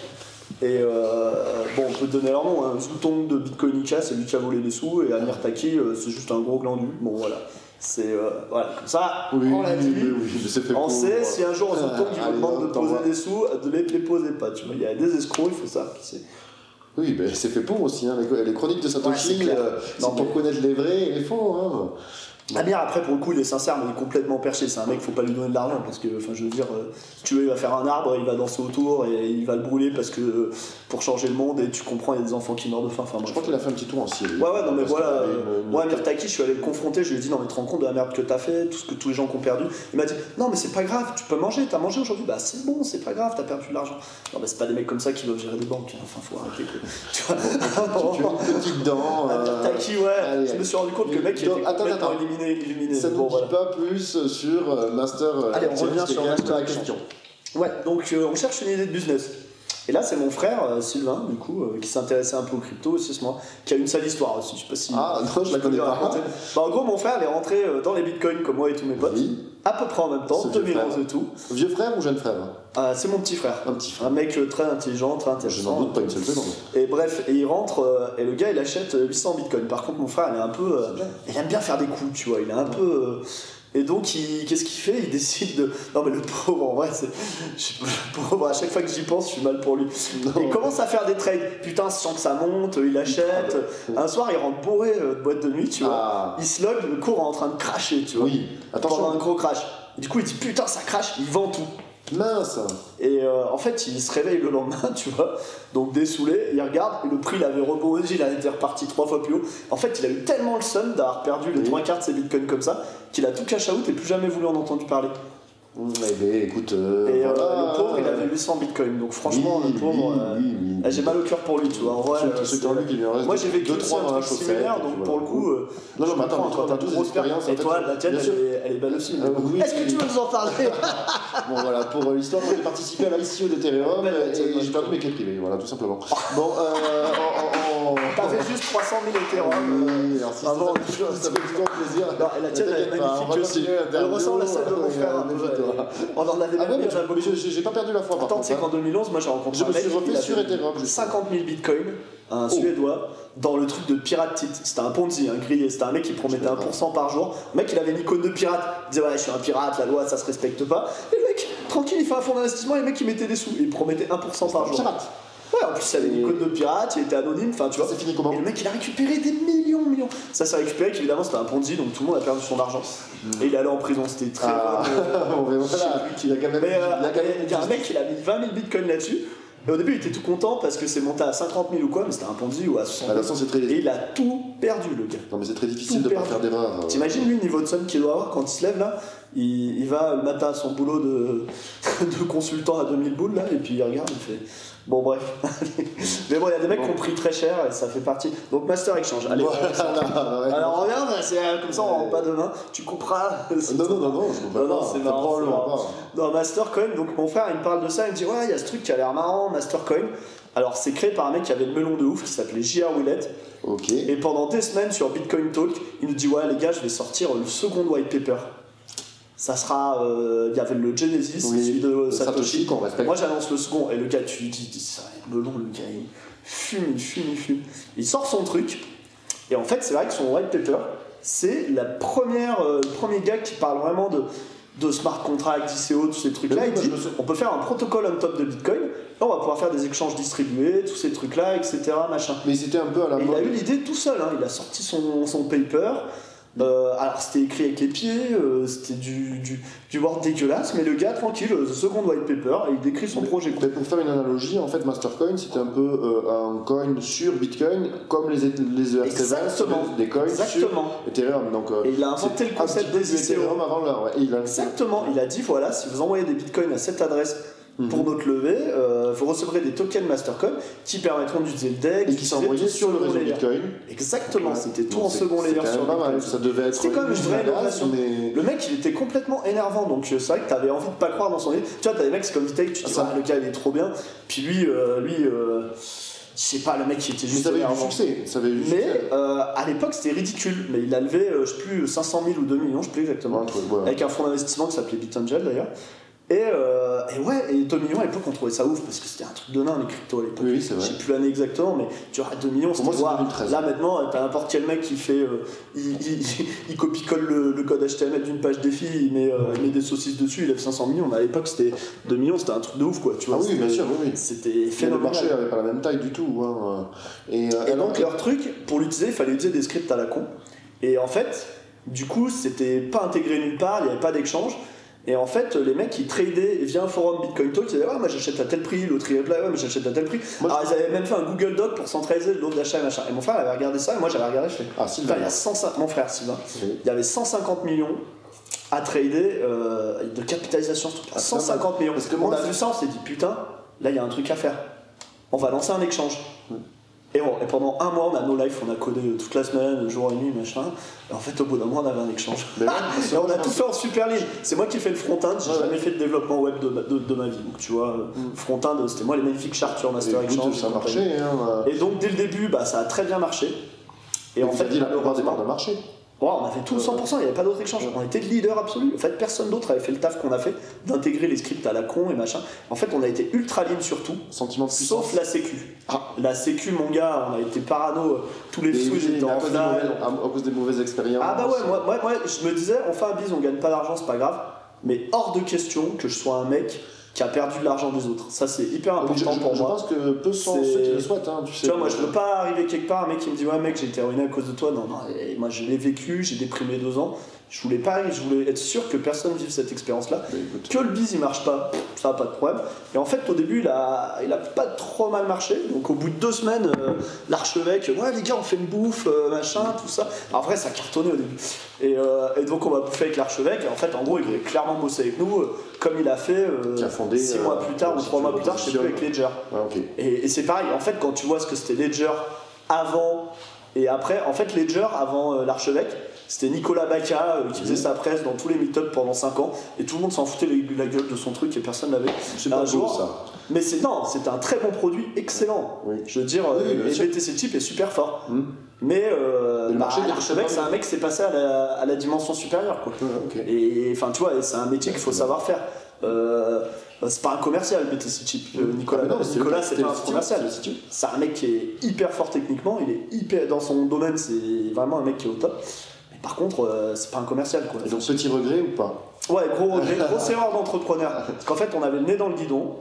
Et en fait, on avait besoin de gens plus expérimentés. On avait rien, on était des galériens. Codés à dos dans une chambre, enfin, tu vois. euh, on n'avait même pas pris un front-end. Enfin, tu vois, on était, on était, sous l'eau. On était sous l'eau parce qu'en fait, euh, il y avait plein de trucs à gérer de support. On faisait les virements manuellement depuis un PC offline. Enfin, tu vois, la, la tannée de boulot, quoi. Mais bon, ça a quand même pas mal Ouais, marché, non, mais ce- ça, ça a été cool quand même, ça a Voilà, été une bonne expérience. C'est une vraie expérience. le seul raté du truc, c'est de ne pas avoir Ah, dit à, Mais oui, à ça aurait- Eric ça aurait pu être- un j'ai vu ce qu'il a fait avec Nicolas Bac. Puis à l'époque, on le connaissait pas trop aussi, tu vois. C'était pas Aussi, hein, le marché Ouais, ouais, tu vois, un mec que tu connais pas trop, il veut bosser avec toi, tu sais pas trop, euh, t'es pas, t'as pas forcément vu son succès, t'as pas. Mais ouais, nez dans le guidon et euh, c'est la, je pense que c'est la plus grosse erreur qu'on a fait parce qu'on aurait pu faire un bête d'échange international si on était allé avec euh, lui, je suis sûr. Mais bon, Mais tu après on a fait nos erreurs de débutants. Et pour l'anecdote, donc notre échange s'est écroulé avec Mastercoin. Mhm. Parce que Mastercoin, pour plein de raisons. En vrai, Mastercoin, déjà, moi je trouve, euh, c'est une personne que je connais et que j'admire beaucoup, euh, un très bon trader, que tu as peut-être interviewé, qui, qui a une formule, il dit. Moi j'investis pas dans les projets, j'investis dans l'équipe. Si je crois dans les mecs, j'investis dessus. Et par exemple, il a investi dans les terrains, il m'a dit Je comprends, c'est Vitalik, Vitalik c'est un génie. Et ouais, et en fait, les, les, les mecs qui géraient Mastercoin, c'était des illuminés, mais ils étaient, pas, ils étaient super pas pratiques. Enfin, ils faisaient que des décisions de merde. Enfin bon, pas revenir dessus, mais euh, ils avaient des bonnes idées. J.R. Wallet, c'était un genre de génie, mais ils avaient zéro pragmatisme. Quoi. Puis Ok. euh, bon, c'était sa meuf qui décidait s'il avait le droit de faire un meeting ou pas. Non, mais c'était un délire. Franchement, euh, c'est. Mec, c'était sa meuf qui décidait euh, s'il avait le droit de faire des meetings le week-end. Non, quand tu gères un la- projet à la- 150 La vie de millions c'est important, c'est important, mais en fait, euh, voilà, c'est même pas un truc de sexisme homme ou femme. Tu gères une multinationale à 150 millions, bah, s'il y a des calls à faire le week-end, tu les fais. Tu Oui, dis à ta oui. femme, bah, je suis désolé, ce week-end j'ai des calls, tu prends une minute, tu te démerdes. Euh, Tu dis pas, ah non, je suis désolé. Le mec, il a attendu un an que sa meuf l'autorise à quitter son travail alors qu'il avait, je sais pas, 50 millions de value, enfin 20 millions de value en, en Mastercoin. Non, mais t'as envie de te taper la tête dans les murs. Mais bref. Donc, gros échec de Mastercoin, donc notre volume, il a suivi. Et oui, Et là, on a voulu se diversifier. Ah oui, ouais. On a cherché, euh, et en fait là, il y a des mecs qui nous ont contactés, qu'on connaissait pas du tout. Ils ont dit Ouais, on a un nouveau coin, on n'a pas d'exchange, ça s'appelle Monero, ça va cartonner, Ah, c'est trop bien c'est mal, early en plus. Ouais, euh, ouais, ouais, et ils nous ont contactés, ils pushaient de ouf parce qu'à notre épo- à l'époque, notre exchange il faisait même plus de volume que Poloniex. Mais Poloniex, c'est aucun volume, hein, c'était pareil, c'était Oui, des, rendements de RMIs qui vivent dans leur chambre si tu veux, tu, tu gagnais avec les échanges à cette époque. Nous les Et, aimons. euh, et Monero leur a dit non, non, on veut des trucs solides, on a intégré Dogecoin, tu vois. Bah en fait, c'était une grosse Il fallait intégrer Il des faire qui des n'avaient pas d'exchange. Oui. C'est comme ça que tu gagnes de l'attraction. Parce qu'en fait, tout le monde s'en foutait d'aller chez nous pour trader Dogecoin, il était déjà Oui, sur oui, plein d'autres sûr. exchanges. Aucun intérêt d'aller sur te faire chier sur un autre exchange à la. Enfin, tu vois, nous c'était un petit Ouais. échange, les gens ils vont pas dessus s'ils ont déjà sur. euh, Oui, mais s'ils ont sur un gros, bah ouais. Il y avait, il y avait plein d'échanges, ils ont tous fermé, il y avait Minpal, ah ouais. Oui, oui, bien sûr, Il y avait c'est connu qui a, Minpal, qui a été hacké. A- Ils ont euh, tous été hackés, nos concurrents, mais par contre, ils ont tous pris le business. Ils nous ont tous pris le business. Midpan, il en avait un autre, le fondeur est parti avec des sous. Nous, on a toujours été réglo, on s'est fait jamais fait hacker, jamais parti avec des sous, mais ils avaient tous chez les concurrents. Donc, on avait zéro du marché. Et on a raté Monero, quoi. Mais vraiment. Et Poloniex, ils ont fait, ouais, ouais, Monero, venez. Et ils ont explosé avec Monero, Poloniex, vraiment. Donc, bon, tu fais des erreurs. Et après, à ce moment-là, en fait, les gens de la BNP, ils avaient entendu parler de nous, ils nous connaissaient un peu. Enfin, il y avait un mec à BNP, bon, je vais pas donner son nom parce que je ne lui ai pas, lui ai pas parlé avant. Et en gros, euh, ce mec-là, il disait tiens, ah, venez faire des projets avec nous avec la BNP, on va faire des projets blockchain et tout. Mais justement, c'est ma question d'après, c'est en fait. que, Exactement. euh, tu es passé donc de cet univers ben, très crypto, token, Exactement. euh, Exactement. on va dire, à au monde plus business, Ouais, blockchain, technologie. Et à l'époque, c'était marrant, Je suis que, curieux de ouais. savoir quoi. Parce que, si tu veux, à l'époque, il n'y avait pas la blockchain, euh, business, tout ça, ça n'existait pas encore. C'était limite. euh, Oui, c'était euh, c'était tout nouveau, quoi. Et là, le mec de la BNP, il, tu vois, il voulait faire des Donc projets. là, as fondé Labo Blockchain, Ouais, qui on a fondé la banque. entreprise de conseil. C'est ça, qui est une entreprise de conseil. En Donc fait, les la clients principaux, c'était. euh, C'était la BNP, c'était vraiment. On est rentré à la BNP. euh, Qu'est-ce- qu'ils on a fait le cheval de 3 dans la BNP. Ok, ben, c'est pas Et la mal. BNP, franchement, c'était génial au début. C'est-à-dire, euh, on, avait, on, on faisait des trucs super innovants. Tu sais, tous les trucs euh, qui sont sortis après des banques, les bonds sur la blockchain, le, le paiement cash, le machin, c'était tout des époques qu'on a fait, tu vois, à la BNP. Et en fait, les gens, ils kiffaient, c'était vachement bien. Et euh, toute la partie euh, du début était super excitante.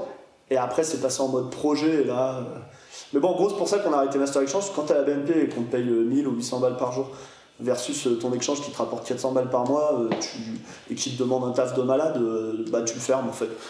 tu le fermes et tu, euh, tu fais juste tes trucs C'était blockchain. un à la épisode glorieux euh, Ouais, du passé. c'est euh, ça. voilà, hein. Mais bon, c'était une belle expérience, une belle aventure. Ah, Il n'y a personne qui a perdu. Enfin, si, des gens ils ont perdu parce qu'ils ont acheté du Mastercoin. Mais sinon, il n'y a pas un mec Le qui dernier nous a contacté et qui nous a demandé, voilà, enfin, tu vois. euh, Ouais. Trois ans après, les mecs ils me contactaient sur Twitter, ouais, j'avais des soucis sur Master Exchange et tout. Ok, bouge pas, je regarde la base de données, ouais, t'es coquette avec ça, tiens, je te le renvoie. Voilà, c'était ça. euh, Bon, une belle expérience. Tu es connu aussi euh, donc dans le milieu crypto francophone euh, pour tes amours étonnantes avec les cryptos. Donc tu as, tu as une passion que, Ah ouais, que certains jugeront coupable, que d'autres jugeront admirable. Ouais, pour, pour Bitcoin Cash.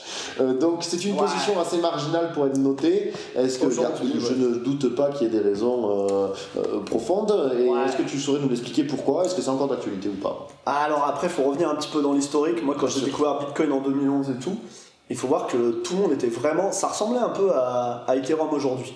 Oui. C'est-à-dire que dans les gens qui étaient dans Bitcoin en 2011, ils étaient hyper ouverts d'esprit, euh, hyper euh, entrepreneurs. Enfin, je sais pas, t'avais un état d'esprit où ah, il faut changer les choses, il faut essayer des un peu plus foufou peut-être. euh. Ouais, c'est un côté un peu plus foufou, un peu moins conservateur.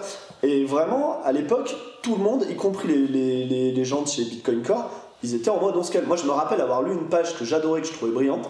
C'était la page écrite euh, par Maxwell, Oui, Grégory euh, Maxwell. Grégory Maxwell, sur le Bitcoin Wiki, où il expliquait voilà, comment on va scaler à presque l'infini. Et il reprenait tous les arguments que, Là, là, Satoshi avait Là, expliqués. tu m'étonnes euh, énormément, hein, parce que Et ça a été expliqué par Satoshi, par Maxwell. Je t'enverrai le lien si tu veux, on pourra le retrouver. Eh, il a été effacé, Maxwell a Ouais. l'effacer après. Et euh, t'as fait Will, t'en avais plein d'autres, et il disait ouais, ouais, on peut monter à 20. Ah bah, t'avais Luc, Luc, il était toujours en mode Ah. non, non, 10 kilos de maximum, mais à part Luc, la plupart des core devs, ils étaient en mode euh, pas de problème, euh, on va scaler et tout. Et après qu'ils aient fondé Blockstream, plus du tout. Alors après, moi je suis pas forcément complotiste dans le sens où je pense que même inconsciemment, euh, c'est un peu comme quand t'es communiste, un jour tu deviens riche, ah, t'es un peu moins communiste quoi, tu vois. Je pense toujours que les, les, les intérêts personnels, ils vont te créer des biais dans ta tête qui vont influencer sur ton jugement. Mais c'est aussi un mécanisme de fonctionnement de Bitcoin, hein, que les gens défendent leur propre intérêt Ah mais c'est aussi ce qui fait la valeur de Bitcoin. Cette énergie euh, de défense de Bitcoin, cette foi presque, elle est hyper forte et elle, euh, ouais, elle contribue à... Donc ok, donc toi tu avais, gardé en fait cette solution, Ouais, euh, moi, du j'y- croyais. ça avait ce Et problème je- et crois c'est toi toujours- c'est le problème parce que tu as connu les exchanges. En vrai, moi je crois toujours que techniquement il n'y a aucun problème. C'est-à-dire que demain on dirait Bitcoin 20 mégas, il n'y a aucun putain de problème technique. Ouais. Parce qu'il faut voir, regarde, regarde Ethereum. Aujourd'hui c'est genre euh, l'équivalent de Bitcoin en 10 minutes, ça va faire 5-6 mégas. Mais Ethereum c'est beaucoup plus lourd à scaler. Parce que Ethereum, quand tu reçois une transaction, tu te contentes pas de vérifier qu'elle est OK. Tu as fait plein de processing et tout, tu as un truc d'état. C'est-à-dire qu'Ethereum est beaucoup, beaucoup, beaucoup plus compliqué que Bitcoin. Donc intrinsèquement, un truc comme Bitcoin, ça peut scaler beaucoup, beaucoup mieux. Et D'ailleurs, c'est l'idée de Bitcoin Cash. C'est-à-dire qu'en vrai, moi, si tu veux, les solutions de scaling que Satoshi Nakamoto a proposées dès le white paper et dans, les, dans, ses, dans ses posts après sur Bitcoin Talk et tout, j'y crois toujours à fond. Le, le pruning de la chaîne, il l'explique très bien. Il dit qu'en gros, le seul truc qui compte, c'est de garder euh, les, les routes des nodes et le set du texto. Enfin, quasiment, il dit toutes les transactions intermédiaires, tu peux les pruner. Un peu comme tu ferais sur Lightning. Enfin, je veux dire, quand tu vas sur Lightning, qu'est-ce que tu fais concrètement? Tu mets tes sous sur Lightning, tu échanges avec plein de gens, à la fin tu reviens sur Bitcoin, puis en fait, ce qui se passe sur Lightning, on s'en fout, on peut l'oublier. On le dégage quoi. Les transactions intermédiaires. Ouais, en fait, si tu veux, c'est un peu l'intérêt de Lightning. Si tu vas faire plein de transactions dessus, quand tu reviens Oui, mais tu sur tu ne croyais pas non plus à Lightning. Ouais, parce que pour moi, c'est over. Enfin, c'est. Ouais, pour moi, ça n'a aucun intérêt parce que c'est une solution à un problème qui n'existe pas. C'est-à-dire que le pruning d'une blockchain simple comme Bitcoin, ça marche pour moi techniquement hyper bien. Mhm. Et je veux dire, alors on n'a jamais eu l'occasion de le vérifier, parce qu'on n'a jamais eu une blockchain qui a été plus successful de- que Bitcoin, avec, euh, enfin tu vois, euh, je veux dire, euh, tu prends Bitcoin Cash, il n'y a même pas 10% euh, de ce qu'il y a sur Bitcoin. Donc en fait, cette expérience, elle n'a jamais eu lieu finalement, elle aurait Oui. été intéressante d'ailleurs. Mm, Parce que c'est vrai qu'on peut avoir un point de vue, dire non, mais souvent très conservateur, c'est intéressant d'avoir l'expérience ailleurs. Et ça, je peux le comprendre, surtout que moi, à la limite, c'est mon point de vue technique ou de mon point de vue, j'ai l'impression de très bien comprendre les enjeux techniques et de me dire que techniquement, il n'y a aucun problème. Et ça, je comprends que si tu connais pas, tu te dis, attends, les, les leaders tech de Bitcoin, c'est les mecs de corps, machin, Ouais, t'es et, de donc, tu es bien obligé à des autorités. Enfin, donc ça, je le comprends aussi tout à fait, tu vois. Et donc, moi, je croyais à ça. Maintenant, un truc que j'ai vraiment pas aimé chez Bitcoin Cash, qui s'est passé récemment, Oui. qui fait que vraiment. euh, déjà, j'ai pas aimé le premier split avec Bitcoin. Ça a fait vachement de mal parce qu'on n'était pas beaucoup. Mhm. Ah, tu te retrouves à splitter un coin où t'es Ah, pas beaucoup. ouais. C'est dégueulasse. Et là, euh, Dead Alnix, donc à Maurice Séché, euh, ouais, bon, je sais pas. C'est vraiment un mec que je trouve brillant, hyper intéressant, machin. Mais j'ai l'impression que s'il peut gratter euh, quelques millions et en faisant tout péter, euh, ça le dérange pas, quoi, tu vois. Voilà, donc on va le dire comme ça. Et ça m'a vachement déçu comme attitude de dire moi je m'en bats les couilles, je fork. Parce que en vrai, ce qui se passe aujourd'hui sur Bitcoin Cash, pour les gens qui sont pas au courant, Mais moi, euh, voilà, bah, je vais parler. À Maurice Séché, il avait une idée de IFP, qui est en soi pas forcément mauvaise, de dire on va prendre 8% de la reward des blocs et on va la rediriger vers les, des équipes de développement pour financer les développements. oui. En soi, ça se tient tout à fait. Sauf que la communauté a dit non, non, on n'en veut pas. Mais c'est un peu ce que fait Dash, non? C'est un peu ce que fait plein de coins. En fait, moi, j'ai pas de problème avec cette idée, elle est pas si conne. Par contre, une fois que tout le monde a dit non, non, non dans la communauté, parce que toute la communauté a dit non, non, il a dit ah, mais moi, je m'en fous, euh, je go with it, quoi. Tu vois, je le fais quand même. Ah. Et puis voilà, ça force, ça. Et, euh, et cette attitude, non, non, mais mec. Et c'est exactement le même truc que j'ai reproché à Bitcoin Core et Blockstream et tout. C'est de dire, tu vois, à un moment, il y avait un espèce d'agrément, de consensus. Allez, on va faire 2 mégas, on va rester tous ensemble.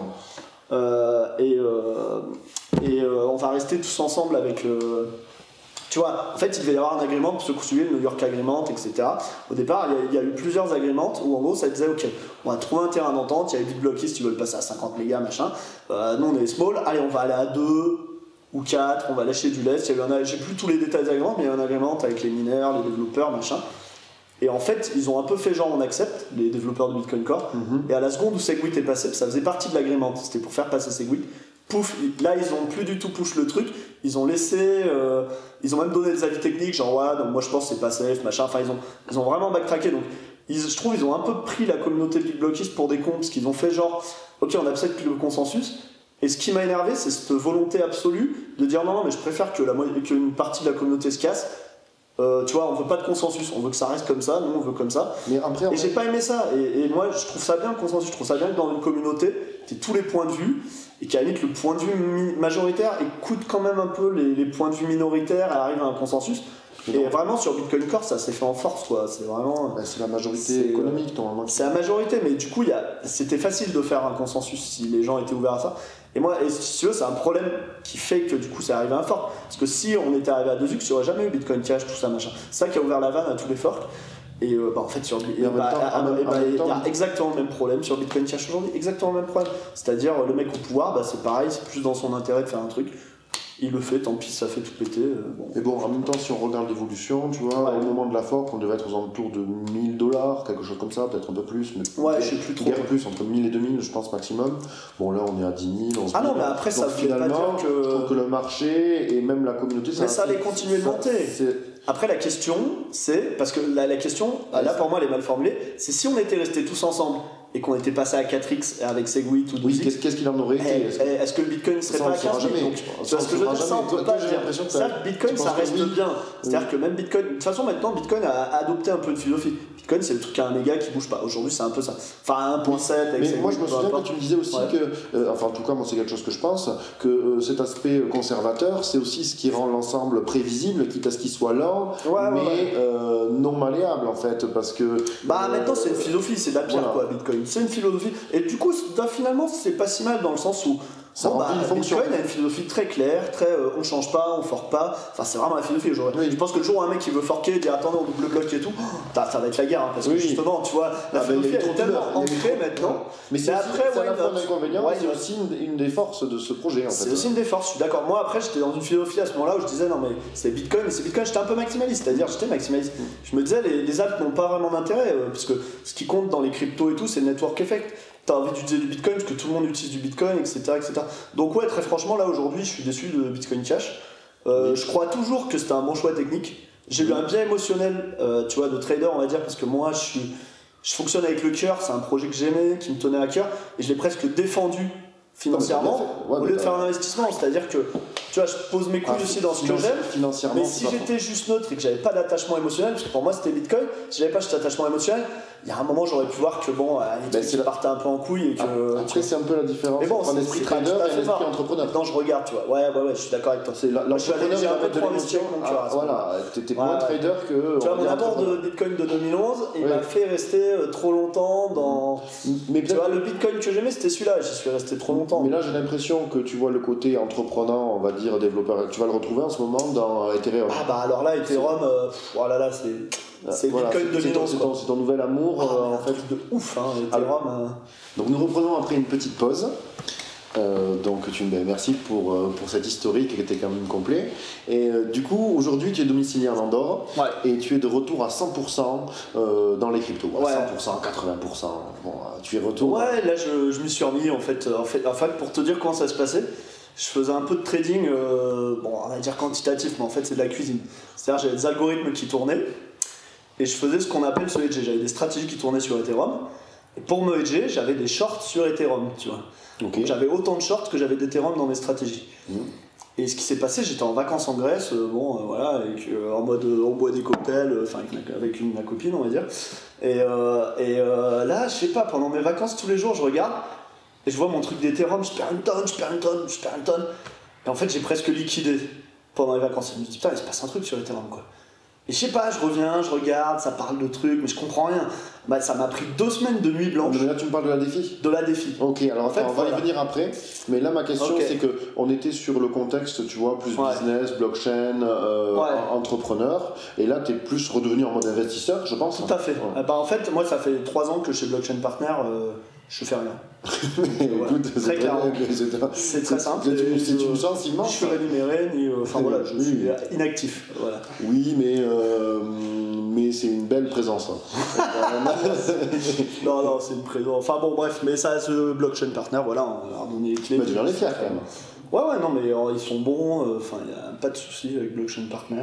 Mais je n'ai plus, plus rien à voir, mais. C'est pour ça que tu es de retour dans les cryptos.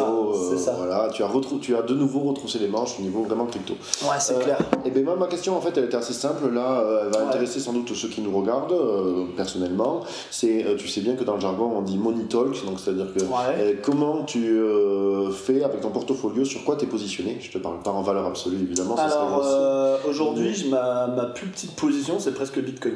Oh c'est étonnant ça. J'en ai plus beaucoup. Bah, en fait, euh, enfin, moi, j'en ai plus beaucoup des bitcoins. Ok, vraiment. et donc quel est ton nouveau Euh, bah, bah, j'ai plus de bitcoin cash en valeur dollar. hein. Oui, bon, mais ça, personne n'est parfait, c'est, je pense que Alors, l'en c'était pas mon meilleur investissement, hein, on va pas se mentir. hein, voilà. non, mais c'est pas grave. Jusque-là, mais après, euh, je les garde. Tu vois, je- De toute façon, elle je- non, mais en vrai, je vais regarder ce qu'ils font. hein, tu vois, je, je vais jusqu'au bout. Tu vois, moi, je suis pas du genre, euh, quand je vais dans un truc, j'y crois, je vais jusqu'au bout. Mais euh, et par contre, ouais, ma grosse position là, c'est Ethereum, quoi. Ok, Vraiment, donc là, grosse, grosse position. Enfin, la majoritaire. Tu es à 100%. rentré tu, ah, tu sais à quelle, à quelle valeur tu es rentré ou Ah, pas je sais pas trop, parce qu'en fait, moi j'avais un petit t'étais déjà d'Ethereum depuis longtemps, mais en fait, était toujours ridicule par rapport à mes bitcoins. Oui, Donc je suis rentré à très longtemps. oui, Tu vois, en fait, parce qu'au départ, Ethereum, je me disais, les mecs, ils veulent faire des trucs trop compliqués, ça va jamais marcher. oui. Et moi, j'avais dans l'échec lequel- de Mastercoin, les DEX, machin, il a rien qui marchait, les trucs qui. Enfin, tu vois, c'était une galère. Et je me disais, putain, les mecs d'Ethereum, ils veulent faire des trucs 100 fois plus compliqués, mais ils se sont tripés. Et en fait, ils ont deliver. Oui, oui, oui. ouais. Ils ont deliver et ça marche, quoi. Et, et du coup, si la, si la proportion de Ethereum euh, a, en fait, a grossi comparativement à celle de C'est Bitcoin, parce que c'est Ethereum pas- c'est parce a- qu'Ethereum a grossi ou c'est aussi parce que je suis rentré un peu plus. Ah voilà, et donc plus. quand est-ce que tu as fait ce, ce Euh, bah, indirectement, par exemple, là, quand j'ai commencé à me réintéresser à la défi, Ouais, j'ai vu ça, c'est récent, c'est quelques mois, c'est ou ouais, quelques c'est semaines. c'est vraiment quelques semaines, ça fait trois semaines. Et je me sens encore, si tu veux, je suis un mec dans les cryptos, je suis Ethereum depuis longtemps, mais j'avais pas trop suivi ce qui se passait. Et ça m'a pris euh, vraiment trois semaines de mémoire. C'est-à-dire que la barrière à l'entrée d'Ethereum aujourd'hui, elle est hyper forte. Oui. Enfin, elle est Ah, hyper lourde. C'est-à-dire que ça te prend des semaines de nuit blanche pour comprendre euh, un, petit, un quart d'un défi, un pour, cinquième. pour aller au fond des choses, mais Ouais, pour aller au il y fond aurait des une façon simple qui serait euh, simplement dans, dans le holder. Euh, Ah oui, bah, bien sûr, la- la stratégie une façon la d'être- simple. Ouais, C'est d'acheter des Ethereum et tu les hold. ouais. Et À toi, la limite, quel est ton, ton sentiment c'est pas rapport- plus rentable, bien sûr, mais c'est la Ah, stratégie la plus simple. Non, après, je vais te poser des questions sur tes petites folies. euh, tu Ouais. Mais euh, ton sentiment sur Ethereum en ce moment, par exemple, il serait comment? Euh, Tu Ah, je suis bullish? hyper bullish, voilà. ultra bullish. Je suis Bon, ça, c'est ça, c'est- 2011 ça, c'est bullish. important pour les gens qui sont Ouais, ouais. peut-être pas encore dans les cryptos. Ils vont je être très contents de je suis en savoir. bullish en mode euh, flippening. Après, je crois pas, euh, je suis pas maximaliste Ethereum, c'est-à-dire je vais pas dire ah Bitcoin va disparaître Ethereum. Non, Bitcoin il est à sa place, ce sera toujours le token d'entrée, c'est le truc simple. Tu vois, un mec, tu lui expliques les crypto, tu vas pas lui parler direct d'Ethereum et des smart contracts, machin. Bitcoin, déjà comprends Bitcoin, tu vois, avant d'aller dans Ethereum. euh, Ça reste Bitcoin, ça reste toujours, euh, ça sera toujours un bon investissement. Et même si flippening y a, le flippening, ça sera pas euh, Bitcoin qui crachait à 3000 et Ethereum au sommet, ça sera euh, tout le monde au sommet comme en 2017, tu vois. Il y aura si, si flippening y a. Donc Bitcoin, fondamentalement, c'est sûr, de mettre de l'argent dedans, ça reste toujours un très bon investissement. Il n'y a pas de risque là-dessus. Donc, ce que j'ai compris, c'est là ton Mais par contre, je suis 10 fois plus bullish Ethereum, ça c'est Ok, clair. donc là, c'est ton nouvel euh, Ouais, Eldorado. en fait. ouais. En fait, j'ai j'ai découvert la défi, j'ai fait waouh. Déjà, moi, le premier truc que j'avais vu dans Mastercoin, je me disais, j'ai- je croyais en cette position, je la défendais, donc tu vois, je me suis trompé. Les échanges décentralisés, ça ne marchera jamais. Hmm. Et j'y J'ai croyais. non plus au début. Et j'y ouais. croyais, parce que je voyais, alors attends, t'es on-chain, faut que tu fasses, tu crées des ordres dans l'order book, euh, tu les annules, que ça match, ah t'annules tes ordres. Enfin, en fait, tu vois, toutes les opérations que tu fais sur un Mhm. échange, Et les c'est impossible, à chaque fois, il faut envoyer une, envoyer une transaction sur la chaîne, c'est juste impossible. Et en fait, la beauté d'Uniswap, la simplicité, donc Uniswap, c'est le, marché. gros exchange, on va dire. euh, alors, c'est pas un exchange techniquement, mais on peut dire que c'est le gros exchange pour trader sur euh, Uniswap ou SushiSwap, Ouais. sur Ethereum aujourd'hui. Et c'est hyper simple et ça marche hyper Et bien. donc c'est un DEX, c'est un, simplicité, un ouais. échange décentralisé, ce qui ça. signifie notamment qu'il n'y a pas d'entité qui détient euh, tes clés privées, Tout à fait, et c'est protocolaire. Je veux dire, quand tu vas trader, moi c'est le premier truc que j'ai découvert, Uniswap en défi. Et, et d'ailleurs, Et j'ai fait, waouh, c'est trop cool quoi. Enfin vraiment, est-ce tu vois, si tu veux trader, mettons tu veux acheter quelque chose, tu vas, tu crées ton compte Binance, tu te login, tu fais ton KYC, encore Binance c'est simple, tu vois. Mais tu sais, t'as tout un bordel et puis t'as des trucs dans tous les échanges, c'est un bordel son.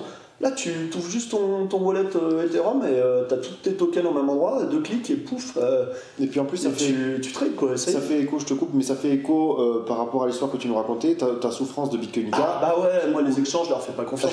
En vrai, je fais plus confiance à un smart contract qui a audité. été bien rodé, pas forcément audité. Moi, je crois au temps. Oui, mais Le meilleur truc, c'est le temps. Oui. C'est-à-dire que je pense qu'encore aujourd'hui, il y a probablement des risques et tout. Surtout quand tu es dans les poules de liquidité, parce que quand tu swap, tu fais un échange et c'est fini. Mais quand tu es dans un pool de liquidité, imagine demain, il y a un mec qui trouve un bug sur les poules de liquidité, Oui, t'es pas bien. font tous. Ça peut arriver, ça Oui, peut oui. arriver. euh, c'est vrai que c'est incroyable d'ailleurs qu'il n'y ait pas plus de hacks dans Ethereum en ce moment, parce que le niveau de complexité du truc, il est, il est rooftop. Hein. Euh, plus haut, t'es dans les nuages, quoi. C'est d'une complexité. euh, mais c'est d'une complexité géniale. Enfin, c'est, le laboratoire de la finance. Ah bah c'est incroyable. Et, euh, que- alors j'ai une question toute simple. Est-ce Ouais. que tu diversifies un peu en, en- en dehors des. Donc tu avais parlé un peu de bourse, peut-être immobilier, je sais pas. Ouais, bah juste ma maison quoi. Ok. Ouais, Bon, je ce te qui est simplifie. suffisant. Bah, La diversification, elle est là, tu vois. Euh, Et, et, et est-ce que tu as pour projet, tu voudrais euh, revenir un peu dans le sens inverse ou en ce moment euh, C'est-à-dire. euh, euh, je suppose que tes avoirs c'est plus crypto que Ouais, hormis, l'immobilier. Et je sais que tu avais parlé de la bourse euh, pour laquelle tu avais quand même. Ouais, j'aime bien la bourse. En fait, quand t'es dans les cryptos, la bourse, t'as l'impression que c'est un livret A écureuil quoi. Et oui. Tu vois, on va pas se mentir, hein, je veux dire, si tu regardes une semaine de, de trading défi, les trucs qui passent de 3000 à 40 000, recrachent à 10 000, enfin c'est, c'est du grand n'importe quoi. Et en fait, ah, moi je suis père de famille, euh, tu vois, bah, les deux trucs les plus importants c'est mes filles, etc. Enfin tu vois, et même euh, mon ex-femme, enfin bon, voilà, c'est, je veux assurer Pour le- ça, j'ai ce petit, euh, d'ailleurs, c'était euh, Non, mais bon. euh, non, mais c'était un peu un petit hors sujet, mais tu vois, c'était les cryptos et l'amour, est-ce que ça se marie bien? Que- Ah, pour moi, ça n'a pas été un grand succès. hein, Ok, mais est-ce que ça venait des cryptos? Peut-être pas, on sait pas. Ah, c'est- c'était indirect. mais Oui, j'ai, voilà, bon, je me suis fait, euh, je suis scammer de l'amour. Hein. Comme tu as une belle ICO, tu investis dedans, tu crois au projet, puis en fait, bon. Bon, ok, mais les, pas mais, ça. mais les cryptos sont pas forcément euh, antinomiques de l'amour, ça peut se marier ou Ouais, pas, ça mais après, c'est, vrai que les cryptos, c'est un monde qui est très très masculin. C'est très masculin, bah oui, oui, c'est pour ça. chercher l'amour dans les cryptos, c'est pas le bon endroit, je pense. Ah, Mais toi, t'as essayé. Je sais pas si je vais tomber dessus ou j'ai essayé, mais ouais, c'est, c'est- voilà. ok, mais ça c'était un hors Et sujet. donc, quand t'as un daron, effectivement, à un moment donné, tu peux pas te dire, euh, ah, t'achètes une maison, tu fais des trucs comme ça, et tu te dis, bon, bah voilà, j'ai. Mes filles, un jour, elles auront besoin d'aller à l'université, machin, t'as besoin de prendre soin de tes enfants toute ta vie, c'est ta responsabilité. donc là, c'était l'immobilier plus. Quoi? Pour, Bah, euh, j'investis en bourse, moi, pour sécuriser. euh, Quand je sécuriser, que je serait un support, est-ce que ça serait un support long terme pour payer des études euh, euh, Moi, je trouve que Bah, c'est un bon support, mais faut, faut, si t'as si t'as un père famille, tu peux pas être 100% en crypto. hein. Ah non, Faut- 100% non. mais- Faut, Ouais. voilà, t'achètes une maison, t'achètes des actions Google. Après, c'est vrai qu'on essaye tous de choper le saut de la bulle, le top de la bulle, mais on n'est pas tous des Star Hanson, alors tu vois. Hmm. Alors, on sait qu'on va le rater, quoi. Ah on sait qu'il va arriver, on, sera, euh, on va le rater. Et tu vois, je sais pas combien il sera, la prochaine bulle crypto. Ah, Après, t'as peut-être des que investissements Bitcoin sera à 30 progressifs. 000 Est-ce qu'Ethereum sera à 4 000 On sait pas, tu vois. Oui. Ouais, en fait, une bonne stratégie, c'est de sortir progressivement, quoi. Et Comme tu sais pas ceux trop, qui sont pas rentrés, ça serait de dollar cost averaging, de rentrer euh, Sur Ethereum, là? Euh, sur Ethereum ou sur Bitcoin. Bah, sur, de manière euh, générale, euh, le dollar cost averaging, c'est bien je, veux je, ton je- Ouais, traduis un petit peu, euh, c'est d'investir une somme d'argent fixe ou variable chaque mois. En fait, c'est le un, un plan d'épargne en Bitcoin ou en, en Ethereum ou en crypto. Moi, honnêtement, je pense que c'était pas un bon trader. L'immense majorité des gens sont pas des très bons traders. hein. Enfin, je veux dire, même moi, je suis un mauvais trader. Je veux dire, moi, je suis un mec, euh, j'achète les tops. hein. Enfin, je veux dire, euh, je vends les bottoms, quoi. Tu vois, je, je suis un trader comme les autres. hein. Donc, euh, voilà, quand c'est au top, bah, ah ouais, c'est génial, bah, j'achète comme les autres. ouais. Donc, là où je me réussis, c'est sur l'investissement, pas Mhm. vraiment sur le trading. Tu me disais que tes pères spirituels, Ouais. Benjamin Graham et, Ouais, et Warren Buffett pour les actions, ouais, quand je faisais de la bourse, ouais, vraiment, et ça m'avait bien réussi, c'était, voilà, je cherchais de la value, quoi, et, Mhm. et je cherchais pas du tout à prédire, euh, tu vois, les time frames, la TR. J'étais très critique de la TR, je le suis un peu moins, parce que c'est un truc que je connais très mal, donc déjà, critiquer un truc que tu connais très mal, c'est comme dire du mal de BCH. C'est un peu ça. Je suis pas sûr d'avoir convaincu le monde avec PCH, d'ailleurs, mais non, j'ai- j'ai- mais euh, j'aime bien, moi, c'est une histoire que j'aime bien. Ouais, ouais. Euh, Ok, et ben du coup, euh, ben là je vais en revenir euh, donc à la défi, qui Ouais. est euh, maintenant, finalement c'est ce qui va intéresser les gens, parce que savoir, tu vois, toi tu as eu de la chance, ou du talent, ou un savant mélange des deux. C'est toujours les deux. C'est toujours les deux, tu es, tu es entré donc en 2011, mais tout le monde n'a pas eu euh, cette chance ou cette vision. Ouais, puis Et donc quand on est là, mais toi tu penses quand même euh, que dans la défi, il y a encore des opportunités monstrueuses. Ah ouais, ouais, la défi, c'est. Je pense à... Après, Donc ce que Bitcoin a fait, on va jamais le refaire. C'est-à-dire un mec, il va jamais euh, racheter du Bitcoin à 50 centimes, et on est déjà dans des caps de milliards, mais ça reste des très bons Enfin, moi j'ai quand investissements. même vu des choses étonnantes. Hein. Ouais. YFI, YFI, euh, de 0 Non, à mais 30 c'est 000. le nouvel Eldorado. si tu veux euh, voilà. faire quoi que ce soit, une start-up, investir, peu importe ce que tu veux faire, tu veux faire un truc dans un secteur qui explose, défi, il n'y a même pas de question à se poser. Je veux dire, t'as des mecs qui clonent un site web et euh, ils se clonent un smart contract et puis pouf, ça fait un truc qui capte 500 millions en 3 jours. Enfin, je veux dire, c'est faut se rendre compte de la débilité du truc à un moment. C'est Donc la défi, je résume, c'est la finance décentralisée. Oui, on l'a même pas présenté. c'est euh, non, mais la, donc euh, la finance classique, c'est on va sur une place de marché qui est tenue par un opérateur. La finance décentralisée, c'est que c'est plus un opérateur qui gère euh, le fonctionnement du service, mais euh, des protocoles qui fonctionnent automatiquement euh, grâce à des smart contracts interconnectés, peut-être avec des oracles, c'est-à-dire euh, des données externes qui sont injectées euh, dans euh, le smart contract de façon plus ou moins trustless, c'est-à-dire sans confiance, en faisant, en faisant des appels à plusieurs sources de données, en les croisant, en faisant toute une forme de magie noire numérique. Et donc finalement, au départ, ça paraissait vraiment mystérieux, mais là, ça s'est théorisé depuis des années, ça devient réellement concret finalement depuis pas longtemps. Et donc toi, une de tes expériences les concrètes et les plus satisfaisantes, je crois, euh, c'est avec Sushi. Donc Sushi, euh, tout le monde connaît les sushis, euh, en général ça se mange. Bon ben là, visiblement, ça se farme. Qu'est-ce que c'est farmer? C'est en créer. Comment on crée On met sous séquestre des crypto-monnaies. En général, les crypto-monnaies qu'on met sous séquestre sont des éthers. On les apporte dans des poules de liquidité. Donc les poules de liquidité, ce- c'est ce qui va servir de contrepartie pour toutes les personnes qui vont vouloir prendre des positions sur des exchanges centralisés. Euh, en général, cette contrepartie est balancée entre deux supports. Ouais. Euh, L'un qui va être Ethereum, l'autre qui va être dans une monnaie exotique ou deux monnaies exotiques. En général, c'est la balance de la justice entre deux cryptos euh, et qui vont permettre à ces exchanges centralisés de fonctionner. Bon, il faut l'essayer pour y croire. Présenter comme ça, ça peut paraître alambiqué. Et il faut savoir que dans ces crypto-monnaies, donc il y a l'Ethereum, successeur, on va dire, ou alternative à Bitcoin, et sushi. Sushi. euh, non, sachant que le sushi n'est pas forcément la contrepartie, mais en plus peut-être un troisième jeton de récompense, une forme de, de, de miles Euh, Air ouais, France, ouais, ouais. euh, qui s'appelle des sushis. Ouais, et, non, et donc, sushis, c'est. donc toi tu t'es lancé là-dedans, en fait, pour que les... En fait, je commençais à comprendre, à comprendre quelques trucs des filles. J'avais un peu des Uniswap, je me suis dit, ah, c'est trop cool, tu vois. Donc soit place de marché Ouais, place de marché où tu fais un clic et tu dis j'échange mes Ethereum contre euh, je sais pas quoi, euh, euh, du Learn Finance et pof, tu cliques et hop, ça te change tes tokens. Un des intérêts, t'as pas besoin de, de t'as pas de lourdeur administrative. Tu te connectes Ouais, à, un portefeuille Et qui est en général une extension Tu de sur le navigateur. stressless, t'es t'es sur ton Ledger, t'es sur ta wallet. Ah oui, ouais. Tu utilises Metamask, en général, moi j'utilise Metamask avec Ledger, donc j'ai mon Metamask dans mon browser. En fait, t'es safe parce que tous tes fonds ils sont sur ton Ledger. Donc, euh, donc Metamask c'est une extension sur le Voilà, navigateur. qui c'est un de- portefeuille de- d'Ethereum. Euh, t'as tes Ethereum dessus. Et ça. hop, ça se connecte au site web de façon automatique. Et ça Ouais, c'est le Web à fait. 3. Voilà. C'est ça, et ça permet d'utiliser tes cryptos euh, sur, un, sur les sites web en fait, Ouais. de, de- d'envoyer Oui. des transactions, etc. Ça te permet d'interagir avec la blockchain Ethereum. euh, Il y a un petit pop-up. Exactement, et tu fais ok, j'envoie les sous, machin, et c'est génial. Enfin. Et ça, ça ne fonctionne que parce que derrière, il y a des gens qui apportent de la liquidité. Ah oui, alors là on reparle de. Ouais, ouais, les, De- en fait, de- toi, tu en parlais fait, les poules de Uniswap liquidité, était- donc Uniswap ça fonctionne parce que tu as des gens qui vont mettre de l'argent, donc par exemple sur la poule, on va prendre la plus simple, Ethereum et dollar. Une poule Ethereum et dollar sur Uniswap, qu'est-ce que c'est? C'est en fait quand tu vas mettre de l'argent sur la poule, tu deviens un market maker. Tu dis voilà, vous pouvez m'acheter des Ethereum ou m'acheter des, des US dollars, enfin swapper l'un pour l'autre, c'est-à-dire soit envoyer des dollars et récupérer des Ethereum, soit l'inverse. Et en fait, quand cette transaction est faite, le market maker il prend une fee. Oui. Il prend 0,30% de la transaction. Donc en fait, quand on met des sous, on devient à la fois market maker et l'exchange. On récupère des filles, on est un peu market maker. Parce qu'en fait, c'est nous qui fournissons. euh, qui... Je, je vais tenter une analogie Ouais. hein, mais qui va être un peu scabreuse forcément, mais c'est comme si on permettait à n'importe qui dans un casino d'être la banque. Exactement, Finalement, exactement. Tu Et- disais, bah, moi j'ouvre ma table de, de Voilà, roulette, donc, euh, et, et là, on propose n'importe qui peut devenir la banque. Donc toi, Exactement. tu as décidé de devenir la banque. Voilà, mais au départ. du- de la place de marché. Ah, au départ, non. Et en fait, là, je regardais les trucs. Alors, j'ai de la chance. Un premier truc où j'ai investi, euh, c'est je vois Young Finance, le truc en 3 jours, il passe de 3000 à des 13 000 ou je sais pas quel truc débile. Je vois le truc, il est chillé par tout le monde, notamment Staranson. Et je vois que ça a l'air grave cool. Je comprends pas tout, mais je me dis, allez, vas-y, je mets une bille Mhm. dedans.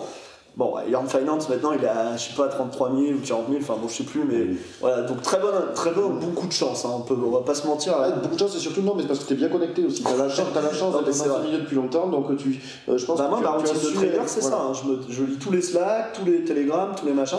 Ça, je te, considère que je demanderai, en fait, on finira Ouais. la vidéo sur ça, Ouais. et en fait sur des petites recommandations que tu pourrais faire, comment Ouais, s'informer, comment tout ça. Ouais, ouais, c'est important de s'informer beaucoup. Euh, C'est comme ça que tu évites les scams, que tu comprends les trucs. C'est- comme le, le journal, euh, c'est comme quand tu étais investisseur il y a 100 ans, euh, tu commences ta journée, tu lis ton Wall Street Journal et puis tu regardes ce qui se passe. quoi. C'est la même chose, mais c'est beaucoup Voilà, plus le, le journal, le journal, le journal du coin, non le journal du coin. Voilà, lire le journal du coin, c'est très important ça. Euh, non, bien sûr, je lire le journal du coin aussi, euh, tout à fait. Non, non, mais c'est je vrai. C'est très bien le journal du coin. Et, euh, et donc tu disais que là, euh, bon, bruit de couloir, rumeur, te dit, faut que je m'intéresse à YFI. Donc tu nous disais qu'il fallait bien s'informer, Ouais. ch- ch- chose que tu fais très bien. Et euh, tu nous parlais donc de YFI, qui était la crypto-monnaie dans laquelle tu as investi selon des bruits de couloir et des, mais des, et des références, en fait, des Ouais. poissons pilotes, on va dire. Je comprenais un tout petit peu ce que c'était Young Finance, c'est quand même ouf. C'est un je fonds d'investissement Oui, décentralisé, c'est-à-dire que c'est gé- gérer euh, les décisions d'investissement, enfin de, de gestion, c'est pris par l'ensemble des possesseurs de du token euh, Yearn Finance.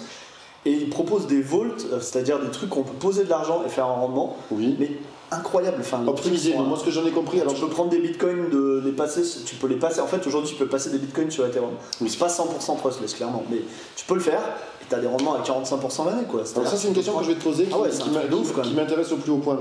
Ah, et et, euh, du coup tu t'es intéressé euh, à ça et ça t'a fait en venir de fil en aiguille, donc de YFI à Sushi. Ouais, un jour, je regarde le. Alors qu'est-ce que Sushi? Ouais, bah du coup, donc je regardais un peu, et puis là, je vois sushi, je me dis, c'est quoi cette merde là, Un truc sushi arrive, on me dit, ouais, on peut faire euh, 10 000 APY, ou je sais pas quoi, c'est-à-dire 10 000% par an, quoi. Oui. Et je suis là, non, mais c'est une blague et tout, je regarde le truc. En fait, le principe de sushi, c'est que quand tu, tu as des sous sur un, ce qu'on appelle une pool de liquidité, les trucs Oui. d'Uniswap, là, donc, si tu as par exemple des Ethereum et des dollars sur une pool d'Uniswap et que tu fais le market maker, et bien en fait, Sushi, il te paye pour ça. Il te donnait, il y avait un airdrop de 1000 sushis sur chaque pool toutes les heures, et donc tu avais juste à prendre tes sous sur les. Enfin, à dire, bah voilà, je souscribe à Sushi avec ma pool de liquidité, et en fait, tu avais des rendements de 7% par jour. 6-7% par jour. Enfin, tu vois, au tout début, les premiers jours, c'était phénoménal. Donc moi, je me suis dit, il y a un truc de ouf. Maintenant, c'est risqué de mettre dans une pool, puisque tu t'exposes au risque de l'asset Oui. qui est dans la. Oui. Donc moi, comme je connaissais pas grand chose à la défi à part que tu voulais pas des Finance, sushis, forcément que je voulais grave des sushis, parce que le 6-7, je voulais le prendre, hein, clairement. Oui. Et bah j'ai acheté tout l'index. J'ai acheté Comp, l'Inde, Binde, euh, enfin je sais plus. En, euh, en mettant ai dans des paires différentes. Ouais, voilà, donc j'ai mis en fait dans tous les pools de liquidité de sushi. Alors d'abord, avant j'ai vérifié, parce qu'il faut bien comprendre qu'on fait ce qu'on appelle du farm, c'est-à-dire par exemple qu'on met des tokens ou des pools de liquidité, il faut vérifier que les smart contracts sont safe, et il faut savoir quel est le risque sur le token qu'on a. Et vérifier les smart contracts qui sont safe, en fait, ça revient à, à essayer de trouver tous les gars qui parlent un peu technique, Oui, qui ont l'air de dire que. qui. Ouais, Voilà. voilà, donc en gros. euh, les poissons pilotes, je fameux Sam euh, de Alameda. Voilà, Et- c'est vrai que quand je présente-le ouais. un petit peu. Alors en fait, justement, ce truc de sushi, j'ai fait cette stratégie-là en me disant, vas-y, je diversifie mon risque, j'investis dans tout. Comme ça, je me dis, limite, je peux pas faire d'argent parce que tous les trucs peuvent pas crash. Il peut en avoir un qui crash, c'est de la merde et tout. Si j'investis dans tout, c'est 4,40. Ça devrait être safe. En plus, la défi, ça, ça gonfle bien en ce moment. Il n'y a pas de raison que tout baisse. Et euh, qu'est-ce que je vois? Parce que je connais l'adresse, enfin une des adresses Ethereum euh, d'Alameda. Et les mecs, ils ont mis euh, 50 millions sur Sushi. Ils ont fait exactement la même stratégie que moi. Ils ont hedgé leur risque. En- enfin, pas vraiment hedgé à 100%, mais ils ont acheté tout l'index. Ils ont fait la même raisonnement que moi. Ils ont dû se dire, putain, 6% par jour, on y va.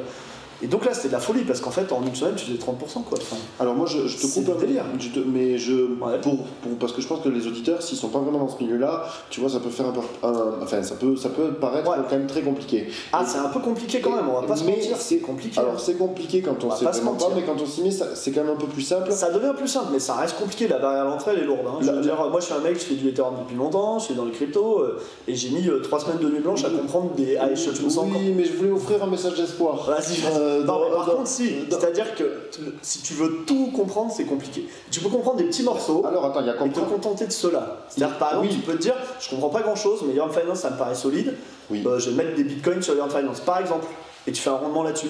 Donc, t'as pas besoin de tout comprendre. Tu peux comprendre un bout de l'écosystème et te contenter d'essayer de capitaliser sur la comprendre. Et c'est ce que je fais, moi, d'ailleurs. Je comprends rien à part euh, les poules de liquidity. Et ça, ça me fait penser à quelque chose, euh, tu, fais, Ouais. tu te spécialises sur un domaine de compréhension. Ah bah ouais. Ça me fait penser à une phrase Faut. de Warren Buffett qui a Moi, la TA, je mentor. connais rien, donc je suis pas de la TA, tu vois. C'est. Ton mentor, il a une phrase que j'aime bien, c'est le risque provient de ne pas savoir ce que l'on fait. C'est une phrase de Tout Warren fait. Buffett. et, Ouais, ouais. euh, bon, et euh, on la retrouve dans la défi parce qu'en fait, si tu sais vraiment ce que tu fais, ben, tu prends beaucoup moins de risques que quelqu'un qui sait pas Oui. ce qu'il fait, qui forcément fait n'importe quoi, tu peux s'exposer à des risques énormes sans s'en rendre compte. Tu peux focaliser sur un truc qui te paraît rentable et essayer de bien le comprendre. C'est mieux d'ailleurs de focaliser sur un truc. Étape par étape. Ouais, et voilà. donc, Après, il faut mais- pas mettre 100% de ton capital Alors, dessus, évidemment. Faut Sans- ben oui, de toute façon, tu, Ça, une c'est façon de minimiser pareil. ton risque, c'est de minimiser, enfin de- d'y aller avec des sommes progressives. Euh, Ouais. Moi, quand même, un- une remarque que je voulais faire, c'est que en fait, finalement, ces poules de liquidité permettent à n'importe qui de devenir market, maker. Ouais. Mais être market maker dans le monde T'es à la fois le market maker à l'exchange, c'est surprenant, enfin, tu vois. c'est- c'est surprenant, mais c'est quand même simplifié. Moi, ce que je veux, ce C'est que je veux relever, c'est que normalement, un market maker sur, sur un exchange centralisé classique, c'est le market maker qui fait lui-même sa stratégie. Alors que là, celui Oui, qui dépose les fonds, Tout euh, en fait, il bénéficie de la stratégie qui a fait. été implémentée Qui et finalement, il récolte les fruits. Il, il- Ouais. il doit comprendre un petit peu comment il va être rémunéré pour savoir. c'est sûr qu'un top veut. market maker et frequency machin, j'imagine qu'il fait des rendements bien plus élevés, mais tu vois ce que je veux dire. Mais là, ça permet ça quand même à n'importe qui, quelqu'un qui t'as pas besoin d'avoir fait, euh, t'as pas besoin d'être développeur, t'as pas besoin d'être euh, Ouais. ingénieur ou Non, mais c'est- ouf. c'est quand même incroyable. Alors ouf. donc c'est quand même aussi comme utilisateur, moi comme utilisateur, je trouve ça génial. Maintenant, si je peux, je fais jamais un trade sur un échange. Mais alors fini. Donc ça permet de démocratiser le, Ouais. le- le- finalement les services proposés euh, par les financiers. Et bien finalement, ce Ouais. sont de simples gens qui vont euh, mettre leurs capitaux en crypto sur un smart contract qui va lui-même faire ce travail qui avant était fait par Ouais. euh, des professionnels. Donc c'est quand même pas mal. Et donc Pour finir sur sushi, je voudrais dire que sushi maintenant c'est fini quand même. Enfin, je veux dire, c'est fini. Ah, Les rendements exceptionnels. sushis, mais voilà, ce genre de truc, c'est des opportunités, des time opportunités très courtes. Parce qu'en fait, euh, 7% euh, par semaine, euh, par jour, c'est évident que ça peut pas durer un an, ça dure même pas une semaine quoi. Mais en fait, pendant que l'opportunité elle est là, tu peux vraiment faire de l'argent. mais c'est ce que je te disais, c'est ce que je te demandais, c'est est-ce que c'est vraiment une réalité, est-ce que c'est une fiction, est-ce que Il y c'est a tous les momentané jours des trucs, tous les jours il y a des machins, par contre il faut suivre, faut regarder. Et c'est euh, pas du flan, c'est-à-dire parce que le problème c'est que tu, ce qu'on disait c'est qu'il y a des, il y a des quand même des arnaques. Il y a dans du le- flan dans aussi. le- non mais le principe de l'arnaque c'est de dire je vais Il vous, euh, vous récompenser, bloquer de l'argent et je vais vous donner 2% par jour, tu vois. Et ça c'est de l'arnaque Ah classique. Et j'aimerais bien. ça, c'est pas de l'arnaque. En fait, Je sais, mais j'aimerais bien donner quand même quelques mots qui distinguent Ouais. en fait cette arnaque, parce que le discours vu de loin, il peut paraître vraiment très Ah, similaire. C'est bloquer de l'argent, je vous donne des rendements En fait, de c'est 2%, pas possible. J'ai un rendement de Ponzi, quoi. Voilà. Je veux Oui. dire, euh, ce rendement-là, attends, c'est plus gros que le rendement des gros Ponzi qu'il y avait sur Bitcoin. Le mec Exactement. propose 1% par jour, là t'es à 6-7% par jour, tu te dis, quel Moi- fuck Moi, je veux te dire, fuck avant, avant j'entendais, euh, j'entendais, tu bloques de l'argent pendant une période de temps, tu vois, et tu gagnes tant, tant de rendement par jour. Pour moi, c'était euh, warning oui. direct. Ah bah, je suis d'accord avec toi, c'est green, c'est red flag. Mais il y a quand même une différence essentielle Mais avec ces protocoles. truc, ça- Avec ces protocoles et les, les scams à l'ancienne, les arnaques à l'ancienne, c'est que Après, dans ces attends, il y a plein protocoles. d'arnaques dans le farming. hein. Dans le farming, il y a plein de. En Ah. fait, l'attaque, ça s'appelle le rug plug. Ah, si t'es un farmer fou et tu te dis, ah, je vais farmer du prickle, du, du cacahuète, enfin tous les jours un nouveau truc qui sort. C'est le même principe que Sushi, les mecs ils, ils copient le site web avec leur stagiaire et puis euh, leur stagiaire il fait le smart contract, les mecs. euh, et en fait, comment tu te fais avoir C'est que donc t'as les pools normaux et là, l'arme, alors c'est pas la seule attaque possible, mais la plus fréquente. C'est que les mecs en fait ils ont une fonction de mint qui Oui, leur oui. permet de créer autant de tokens qu'ils veulent. Et une fois qu'il y a plein de gens qui ont des sous euh, sur euh, Prickle ou qui ont acheté des Prickle et ils sont sur Prickle Ethereum, je sais pas quoi, pouf, les mecs ils dumpent tous leurs tokens Ouais, sur la poule, Et ils récupèrent tous les Ethereum Ouais. et bah t'as plus rien, tu t'es fait niquer, c'est-à-dire que t'as plus tes oui. Ethereum, t'as plus tes. Et donc, quand Donc, tu farmes, si tu veux minimiser ton risque, le plus important c'est de jamais foutre sur la poule du token euh, qui- que tu farmes. Oui, le nouveau Parce que token. celui. ah, il y a- En fait, tous les gains que les gens font, Oui. c'est grâce à ceux qui vont acheter les tokens, faut pas oublier. Ouais. C'est-à-dire que moi, l'argent que j'ai récupéré, c'est parce que ces sushis, je les ai vendus à des mecs qui les ont achetés, fondamentalement. Ils sont allés mettre des sous sur la poule sushi, etc. Et toi, tu voulais pas conserver les sushis tu voulais, Bah, tu- en fait, tu au début, voulais- je me disais, ce modèle-là, le truc peut pas durer, donc les sushis, je les dump, ça va à zéro. Et en fait, euh, bah, ça a monté un peu, c'est même allé à 10. Alors, ceux qui sont achetés à 10 sont vraiment fait niquer, quoi, ça c'est sûr. Mais euh, c'est pas allé à zéro et ça a toujours un peu de valeur. Alors, ça, ça va faire que baisser parce que franchement, un truc comme ça où t'en génères à la chaîne, même si c'est moins intense aujourd'hui, ça Et- peut et- pas garder sa valeur, c'est impossible. C'est. Bon, de toute façon, je pense qu'on va pas entrer. Le but, c'est quand même de rester Ouais. public, donc on va Ouais, pas ouais. forcément entrer davantage dans la complexité. Mais euh, je pense que ce qui pourrait, euh, pour conclure, en fait, euh, plaire à ceux qui nous écoutent, c'est de donner peut-être quelques ressources. Donc, quels sont, toi, les sites que tu utilises? Je vais résumer un petit peu, mais déjà deux, deux choses. Il y a les places de marché, donc les places de marché décentralisées. Il y a- on va dire qu'il y en a deux principales, qui sont Uniswap, qui est l'originel, et qui n'avait pas de token natif. Ça vient de changer depuis peu. Donc, ils ont créé justement Ouais, un token. c'est- faut qu'on regarde ce soir. C'est Voilà, oui, Swap c'est- 2-0 arrive. mais Aujourd'hui, hein, ils ont été créés, donc c'est quand Ouais, même ouais. incroyable, ça fluctue. Euh, Ils m'ont pas donné grand chose. oh oui, mais c'est jamais, on donne jamais assez. Euh, donc, euh, mais, mais pas grand chose, c'est déjà Ils beaucoup. de- m'invitent au McDo, ils veulent que je vienne. Ah, voilà, bon, mais ça c'est. Eh, dis donc, euh, et je crois qu'ils donnaient euh, 400. Ah, ils sont fait 400 à tout le monde, mais j'ai les 400 tout le Ouais, monde, mais j'ai les 400, 400. ça vaut 3 dollars, c'est 1200. Ouais, c'est vrai, mais c'est ouais, ouais. Mais pas assez, je te l'accorde. On- on- Ah, discutent, mais bon, ouais, voilà. Donc, donc, Les tu- 400. donc il y a ces places de marché sur lesquelles tu vas. Donc Uniswap qui est l'original qui vient de créer un token, qu'on vient de dire, et SushiSwap qui était finalement l'alternative à Exactement. Uniswap Et qui est devenu le plus gros aujourd'hui. euh, SushiSwap, je sais pas justement, ça varie, enfin, à vérifier. Ouais, enfin, mais, mais c'est beau, en tout cas il y a une traction des folle, blagues, il y a hein. une traction folle, et justement parce qu'ils ont créé un token natif qui t'ont qui t'ont donné en échange de chaque fois que tu apportais des liquidités, ils te donnaient ce fameux sushi et qui avait de la valeur que tu échangeais, qui t'a permis de faire ce rendement. Donc il y a les places de marché. Ces places de marché, on peut s'en servir. Alors, il y en a d'autres, on- est-ce qu'on peut. Je peux Ah les oui, aussi. T'as Inch, euh, Inch Exchange, lui, Ah ce qu'il fait, c'est qu'il On donnera les liens. Ouais, euh, inch, un inch ou un truc comme ça, il spread en fait ton ordre sur tous les trucs. Donc Oui. il va taper sur Uniswap, sur SushiSwap, C'est le les decks. Skyscanner, c'est-à-dire que c'est comme quand on choisit un Voilà. vol d'avion. C'est pas mal, si tu sais pas trop où aller, euh, c'est pas mal. Moi c'est vrai que j'ai toujours sur SushiSwap, mais, mais Ok, toi tu préfères sushi. quand tu veux échanger juste du stablecoin, il y a où Oui. tu as les meilleurs rates en fait de dollar à dollar, je crois de BTC à BTC. Enfin les trucs qui sont le même it- euh, item, je sais plus pourquoi, mais Curve c'est le truc optimal pour ça je crois. De- donc, donc alors je reprends. Il y a les places de marché Ouais. sur lesquelles. Alors on peut s'en servir en tant Je que. crois qu'il y a encore, mais ça c'est un échange tradit. euh, Ah oui, franchement, il faut oublier.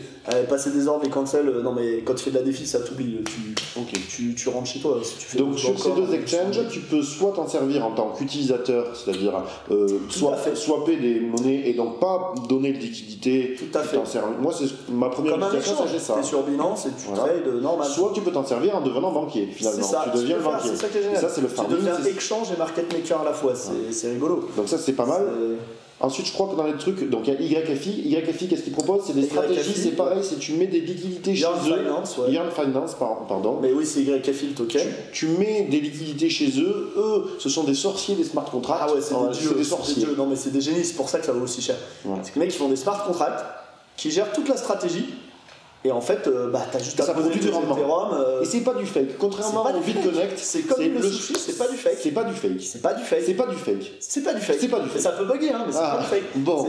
Ah, Attends, tu peux poser tes... Moi, quand j'ai vu la poule Ethereum, tu pouvais poser tes Ethereum, tu faisais 60% par jour. J'ai gardé deux jours. Non, euh, 60% par an, excuse-moi. Moi j'ai un 60% livret A. Moi j'ai un livret A. Enfin j'en ai pas, mais on va dire que j'en ai un.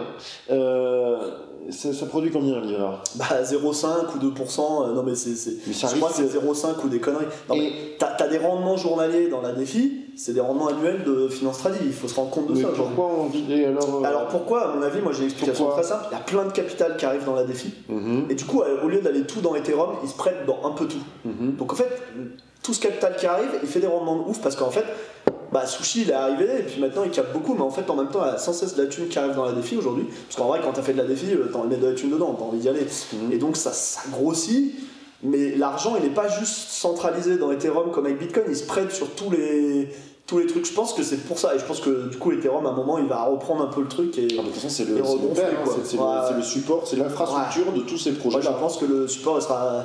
Juste, j'ai vu une stat l'autre jour, je crois les, les fees juste d'Uniswap, c'est plus gros que, les, que les, ce que récoltent les mineurs sur Bitcoin. Je sais pas si tu te rends compte de. Ça Ah donne des perspectives. En fait, quand tu te rends compte de la thune qu'il y a en défi aujourd'hui, euh, c'est. Enfin, je veux dire, t'as un milliard en Bitcoin, sur Ethereum aujourd'hui. C'est quand même euh, un Ah oui, oui, c'est- c'est- c'est incroyable. Ça commence à être gros. Ouais, hein, enfin, et ça augmente. euh, tiens. Donc je continue sur quelques outils. Euh, je crois qu'il y a Ave. échanges. ouais. Il y a Ave qui te permet d'emprunter du capital, Ouais. je crois. Tu poses, en fait, c'est du prêt sur gage en crypto-monnaie. C'est du. La Maker, c'est pareil d'ailleurs. Ah, c'est du- tu, du tu déposes tes Ethereum et on te prête des dollars en échange. Quand tu rends tes dollars, tu peux récupérer tes Voilà. Ethereum. Et ces dollars, en plus, qu'on te prête, tu vas les Là, tu mettre dans les un. investir. ouais. Et donc là, c'est l'inception. C'est l'inception de. de- Ah, de- c'est l'inception à 100%. C'est-à-dire, les mecs, ils font du pro, ils, ils vont lunder à 40% ou 100%, je sais pas quoi, leur, leur, leur dollar. Puis pendant ce temps, ils ont toujours leurs Ether. Donc c'est vraiment du free.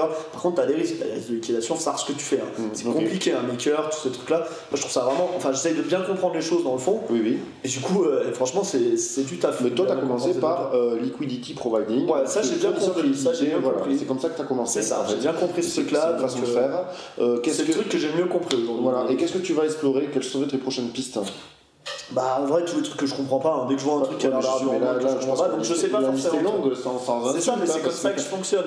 Il y a un mec qui me dit Ah putain, ce truc c'est trop rentable, tu fais 150%.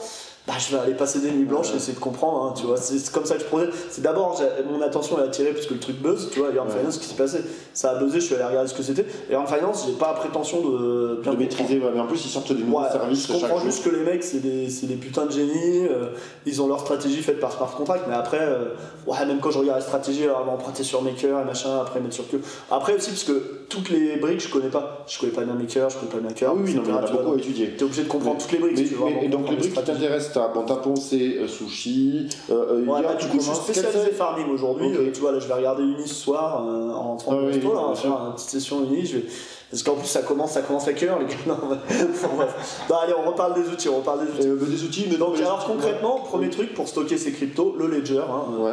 N'oubliez Oui, pas notre petit lien de référence euh, ledger. euh, On le mettra celui-là, tiens, euh, oui, oui, t'as raison. euh, Gratos, euh, le Ledger, euh, sponsorisé le journal du coin, le meilleur journal d'information sur les cryptos. eh ben, Non, mais donc ah, Ledger, en vrai, Ledger, euh, c'est top. Enfin, c'est top. L'aiguille est un peu Oui. hachée, il y a des Mais trucs d'ailleurs, qui sont un c'était peu une des énervants. premières erreurs dont tu parlais, hein, de ne pas avoir rejoint le projet.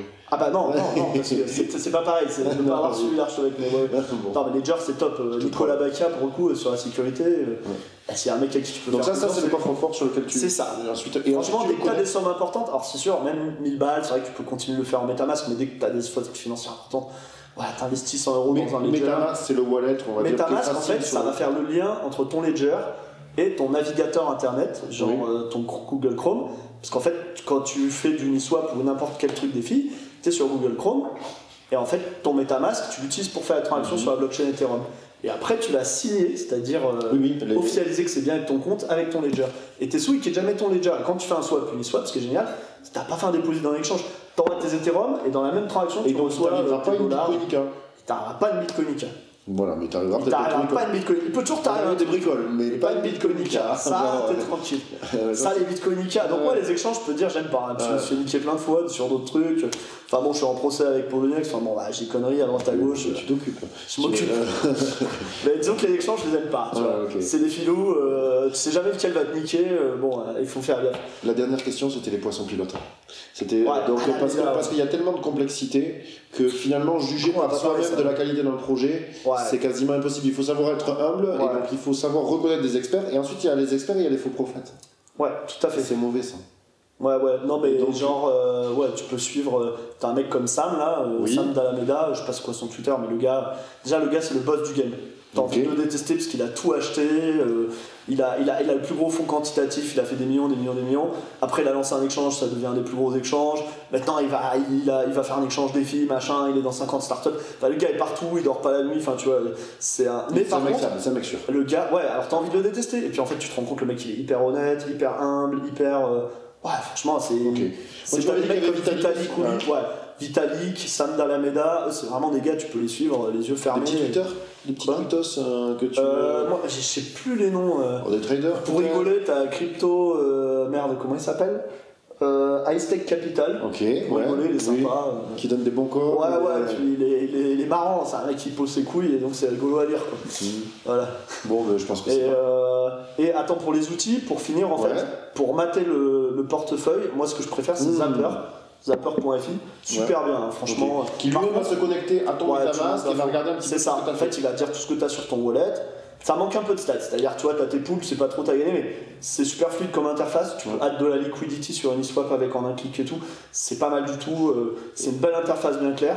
Pour regarder les rendements de farming, t'as. Euh, euh, merde, Ah oui, tu Farming dit, Tools. ouais, ouais, Yield oui. Farming Tools. Celui-là est pas mal. Moi j'aime bien Défi Pulse. Ouais, c'est cool. Ça, c'est pour regarder globalement. Grave, c'est le coin market cap de la défi. C'est vachement cool aussi.